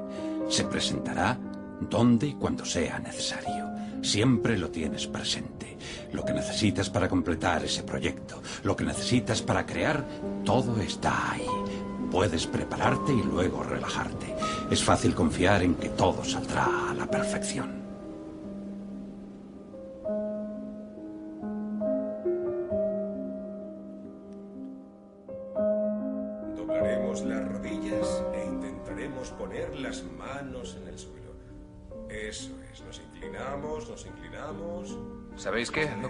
Filmar desde aquí. No, No, el cristal está tintado. pero necesitamos material extra. No tenemos nada. Oye, yo no soy el director. No sé qué quiere David. Por cierto, ¿dónde está? Seguro que está durmiendo la mona. Bueno, tengo que entrar. Tengo que trabajar. Oh, perfecto, entra. Vamos, adelante. ¿No vas a acompañarme? Yo no pienso entrar. Ahí dentro se están achicharrando. Muy bien. ¿Y tú te atreves?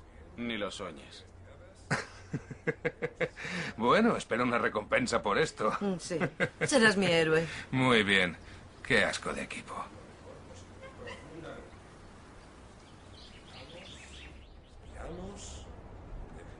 Hola, buenos días. Buenos días. He madrugado en busca de localizaciones. ¿Qué? Y he encontrado un lugar increíble con vistas al océano. ¿Para qué? ¿Para esto? Sí, sí, para esto. ¿En serio? Pero tendremos que dar un buen paseo. No pasa nada. Satisfaremos tu creatividad. Pareces inspirado, David. Lo estoy. Compongo mi música y sigo el Tao. ¿De qué estás hablando, David? ¿Qué hace Rob ahí dentro solo? Torturándose un poco con el yoga. Sí. No puedo dejarle ahí dentro solo. Yo también voy a entrar. ¿Vas a entrar? Ya está dentro, es increíble.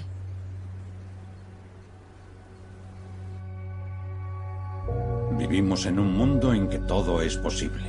No hay accidentes. Hay una inteligencia divina organizadora que sostiene todas las cosas.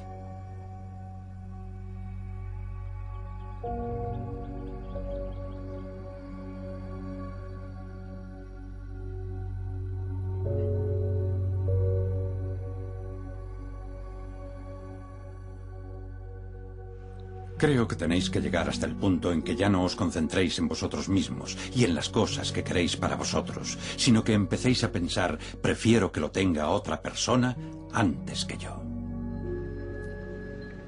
Casa. Y en eso consiste la comprensión de Dios. Esperanza. Una de las cosas que pasan cuando te alejas del ego es que pasas de un estado de derecho a un estado de humildad. Te das cuenta de que no tienes derecho a nada, sino que es el ego quien habla. Por tanto, la verdad fundamental es que eres de lo que provienes. Si provienes de una divinidad, tienes que ser divino. Si levantas las manos y dices que son las manos de Dios, ¿qué hace Dios con sus manos? Dios solo da. Es lo único que sabe hacer. Hola. Oh, ¿Qué tal está hoy? Bueno, mejor que ayer. Es una buena comparación. No estar mejor que el resto, sino mejor a un estado previo. No sabrá... No sabrá por casualidad si hay alguna floristería por aquí cerca. Es que quiero regalarle unas flores a mi esposa. Puede cortar algunas de estas si quiere. ¿De verdad? Claro, no son tan sofisticadas como las de la floristería. Son rosas silvestres, así que... Son más sencillas. Pues creo que a mi esposa le encantarán. Deje que le ayude. Ah, corte justo por encima de esta hoja y por encima de esta. E intente hacerlo de forma angular. Ya está, muy bien. ¿Sabe que no había hecho esto antes? ¿Nunca ha hecho de jardinero? No, normalmente pago para que me cuide el jardín alguien que sepa hacer su trabajo, como usted. Sí, bueno. A mí me encanta hacer este trabajo. Nunca había pensado en el valor que tienen las flores. ¿Nunca le regala flores a su esposa? No. Vaya, qué mal suena. Bueno, hoy es un nuevo día. Sí que lo es. ¿Sabe que hay más de 200 especies de la variedad rosa? Y que existe una base de datos de rosas que creo que tiene más de 6.000 variaciones de rosas. Me parece casi excesivo. Muchísimas gracias. ¿Puedo darle una propina? no, no, gracias. ¿Seguro? Sí, claro. Le diré al propietario que tiene un personal de lo más eficaz. Pues ya se lo ha dicho. ¿Usted? ¿Es el propietario? Pues sí, lo soy. Le pido disculpas. Creía que era un simple jardinero. Es un error muy habitual. Le vi regando las plantas y creí... Bueno, las plantas se tienen que regar. Eso está claro. Gracias de nuevo.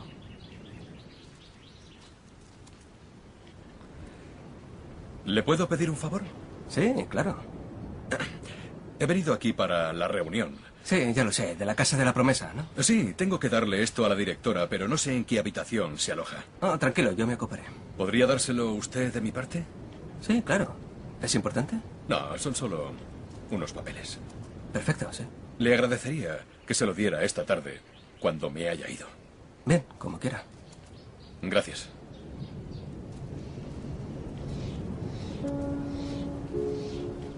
Por lo tanto, pasas de pensar en cómo puedes conseguir cosas a cómo puedes ofrecerlas. Si no estás pendiente de ti, sino de dar, el universo te responderá dándote cosas también. El universo dirá, ¿cómo puedo servirte?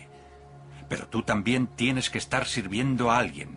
Entonces se termina la transición, cuando entras en un lugar donde no hay ego. ¡Hola! Hola. Ayer te echamos de menos. Lo pasamos genial. Sí, no pude volver. Entiendo, son cosas que pasan. Pues sí. em, ¿Cómo fue la reunión. No hubo cambio, siguen necesitando el dinero, pero cuando lo consigan, ya veremos quién se queda con el contrato. Nos veremos en la ciudad. Hasta luego, Hugh. No tan deprisa. No las balanceéis. No podemos destrozar las flores. Muy bien. Oh, por favor, no sabéis lo que valen estas flores. De hecho, esta floristería sirve al mismísimo alcalde. Oh, con cuidado, por favor. Gracias.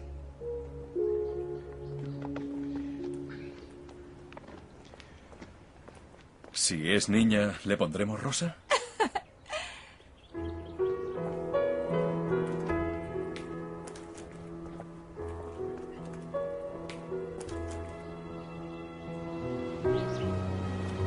A medida que nos adentramos en la fase de sentido de la vida, no es que se deje de ser ambicioso, sino que combinas la ambición con el sentido. Ambicionas otras cosas. Por lo tanto, tu ambición se transforma en objetivo y tienes que aprender a convertirte en observador y dar un paso atrás. Empiezas a vivir un proceso en que solo tu fuente te guía. Empiezas a desapegarte del resultado y ese desapego te permite no tener que pelear más y que las cosas se te presenten. Ya no eres la persona que hace que sucedan las cosas, sino la que permite que aparezcan. La lucha ha desaparecido. Me preguntan una y otra vez si el ego tiene un objetivo. Y siempre respondo que no vale la pena defender el ego. El ego es simplemente el falso yo. Y cuando lo defiendes, estás defendiendo una ilusión, algo que no es realmente tu ser. Tu auténtico ser está más allá del ego. Todos nosotros sabemos que hemos venido aquí a tocar una música, pero aún así tendemos a pensar que somos entidades separadas, que tenemos que encajar y que esa es nuestra función en la vida. Y nada de eso es cierto. El cambio puede suceder de muchas formas. Puede ser un simple comentario, una coincidencia, un acontecimiento concreto inesperado. Puede ser cualquier cosa. Pero el resultado es siempre el mismo. Empiezas a darte cuenta de que no estás aquí para empujar a la vida y que sea una lucha constante. Estás aquí para disfrutar y vivir en paz. Eso es lo que pasa cuando estás en el atardecer de la vida. Estaba pensando en todo lo que tengo que recoger antes de irnos. ¿Ah, sí? Soy una lista andante de cosas por hacer.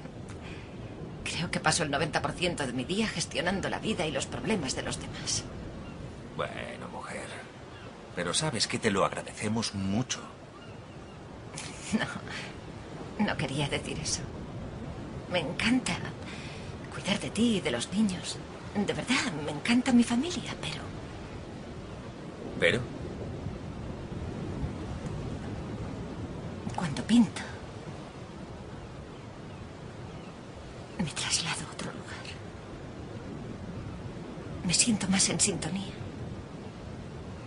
Me siento dichosa. ¿Y se te da bien? Echo de menos pintar.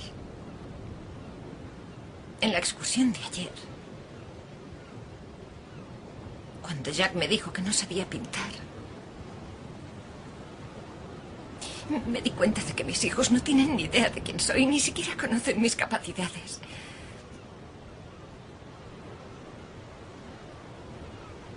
Pues pinta. ¿En serio? Sí, por supuesto. Gracias. Quiero quedarme aquí. ¿Qué? Solo una semana. Quedarme hasta la próxima semana. ¿Crees que voy a dejarte aquí sola? Jason, todas las células de mi cuerpo quieren quedarse aquí un poquito más. Cariño, te oigo, pero no entiendo ni una palabra de lo que dices. Necesito aclarar mis ideas.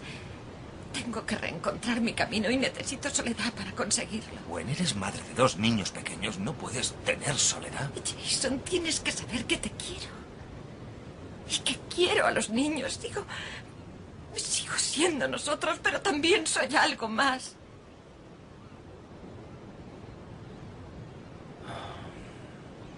Muy bien. Solo hay un problema. Yo no, no sé hacer todo lo que tú haces. Oh, te las apañarás. Es solo una semana, sobrevivirás. ¿Y luego volveremos a la normalidad? Bueno, eso no lo sé. Oh, oh, pero se te da tan bien. La verdad es que no es justo. ¿Sabes lo que se te dará bien a ti? ¿El qué? La colada. Te veo envuelto en coladas en el futuro. Ya, es genial, me parece genial.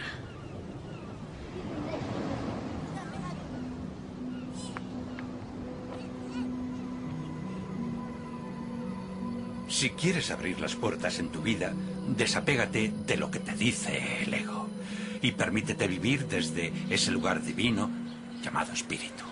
Lao Tse consideraba que había cuatro virtudes.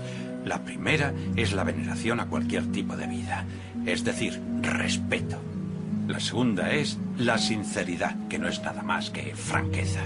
La tercera es la dulzura, que se manifiesta como bondad en nuestra vida. La cuarta es dar apoyo que se manifiesta siendo servicial u ofreciendo servicio a los otros. Esas son las cuatro virtudes. Lao Tse nos pide que vivamos según ellas. Hay una gran cita del poeta Hafiz. Dice, después de todo este tiempo, el sol nunca le ha dicho a la tierra, estás en deuda conmigo. Pensad en lo que puede hacer un amor así. Iluminar todo el mundo. Música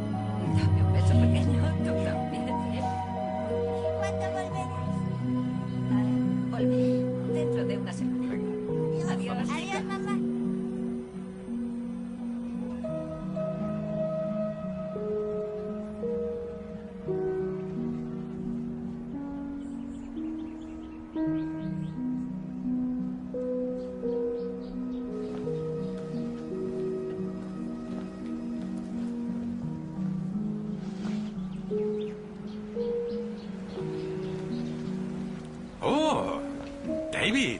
¿Qué Hola. tal? ¿Cómo estás? Bien. ¿Has rodado todo lo que querías?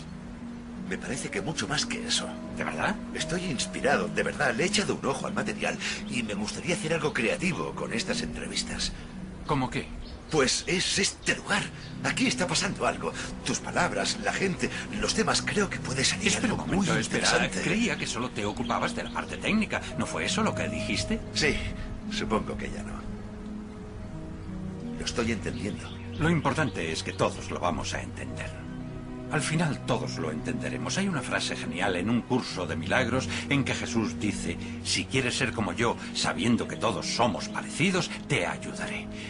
Si quieres ser distinto a mí, esperaré hasta que cambies de opinión. Y cambiarás de opinión. Realmente llegaremos allí al final, pero tenemos que morir para poder llegar. Seamos capaces de llegar aquí. Ha sido un placer. Gracias, amigo. Que Dios te bendiga.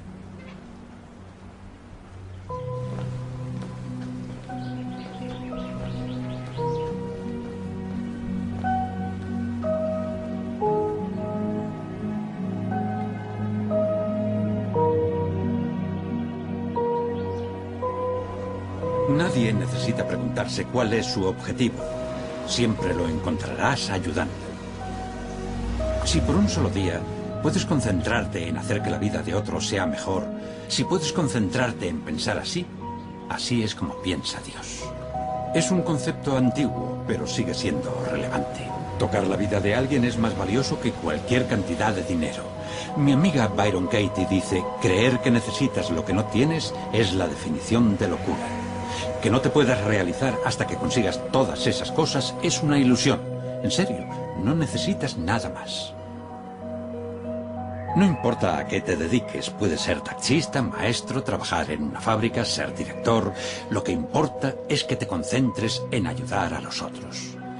Pensad en la gente que os acompaña, que os acompaña en el camino. Podéis dirigir un negocio así, despegándoos del resultado y centrándoos en dar servicio. La vida se convierte en vivir estas virtudes. ¿Cómo puedo ayudar? ¿Cómo puedo ser amable? ¿Cómo puedo sentir veneración? Si piensas así, vives en pleno sentido.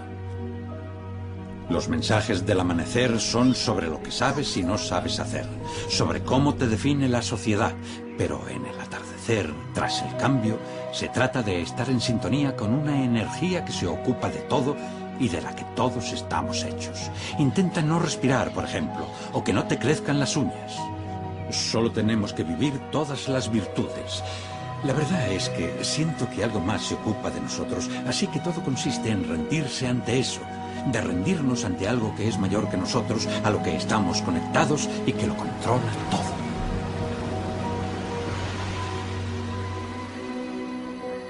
Hay un lugar en nuestro interior más profundo que quiere sentirse realizado, que quiere saber que su vida ha marcado una diferencia, que ha dejado este lugar, este planeta donde ha vivido, mejor que cuando llegó, que ha conmovido profundamente la vida de alguien con su existencia. Todos queremos eso. No es una cuestión de edad ni de encontrarse a uno mismo. Seas quien seas, tengas la edad que tengas, Solo estás a un pensamiento de cambiar tu vida.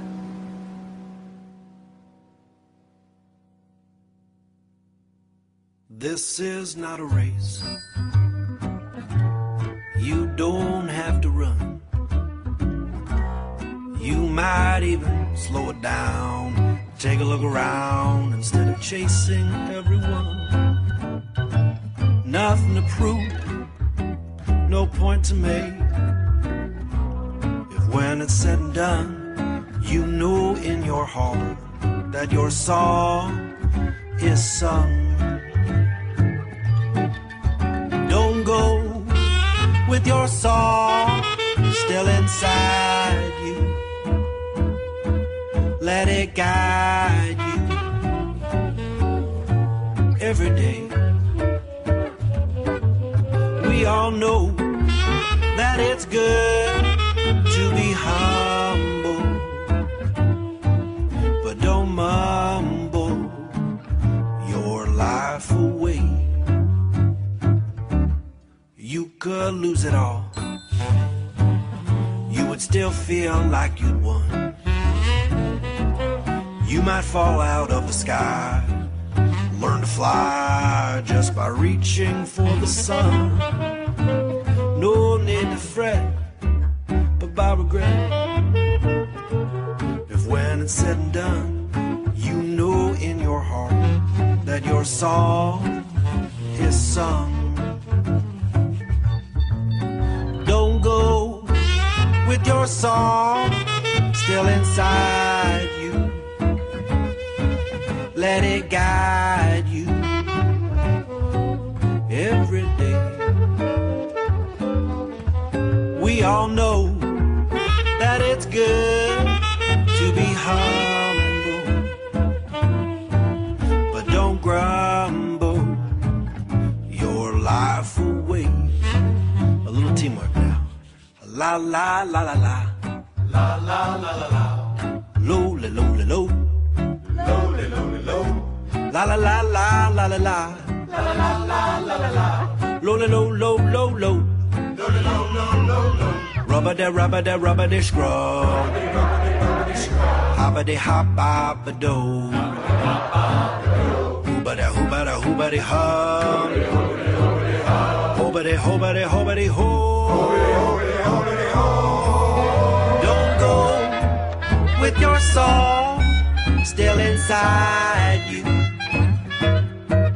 Let it guide you.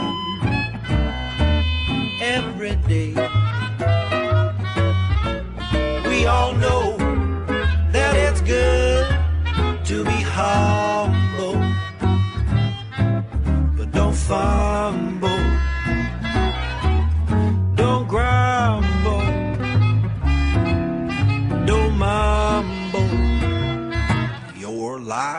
away.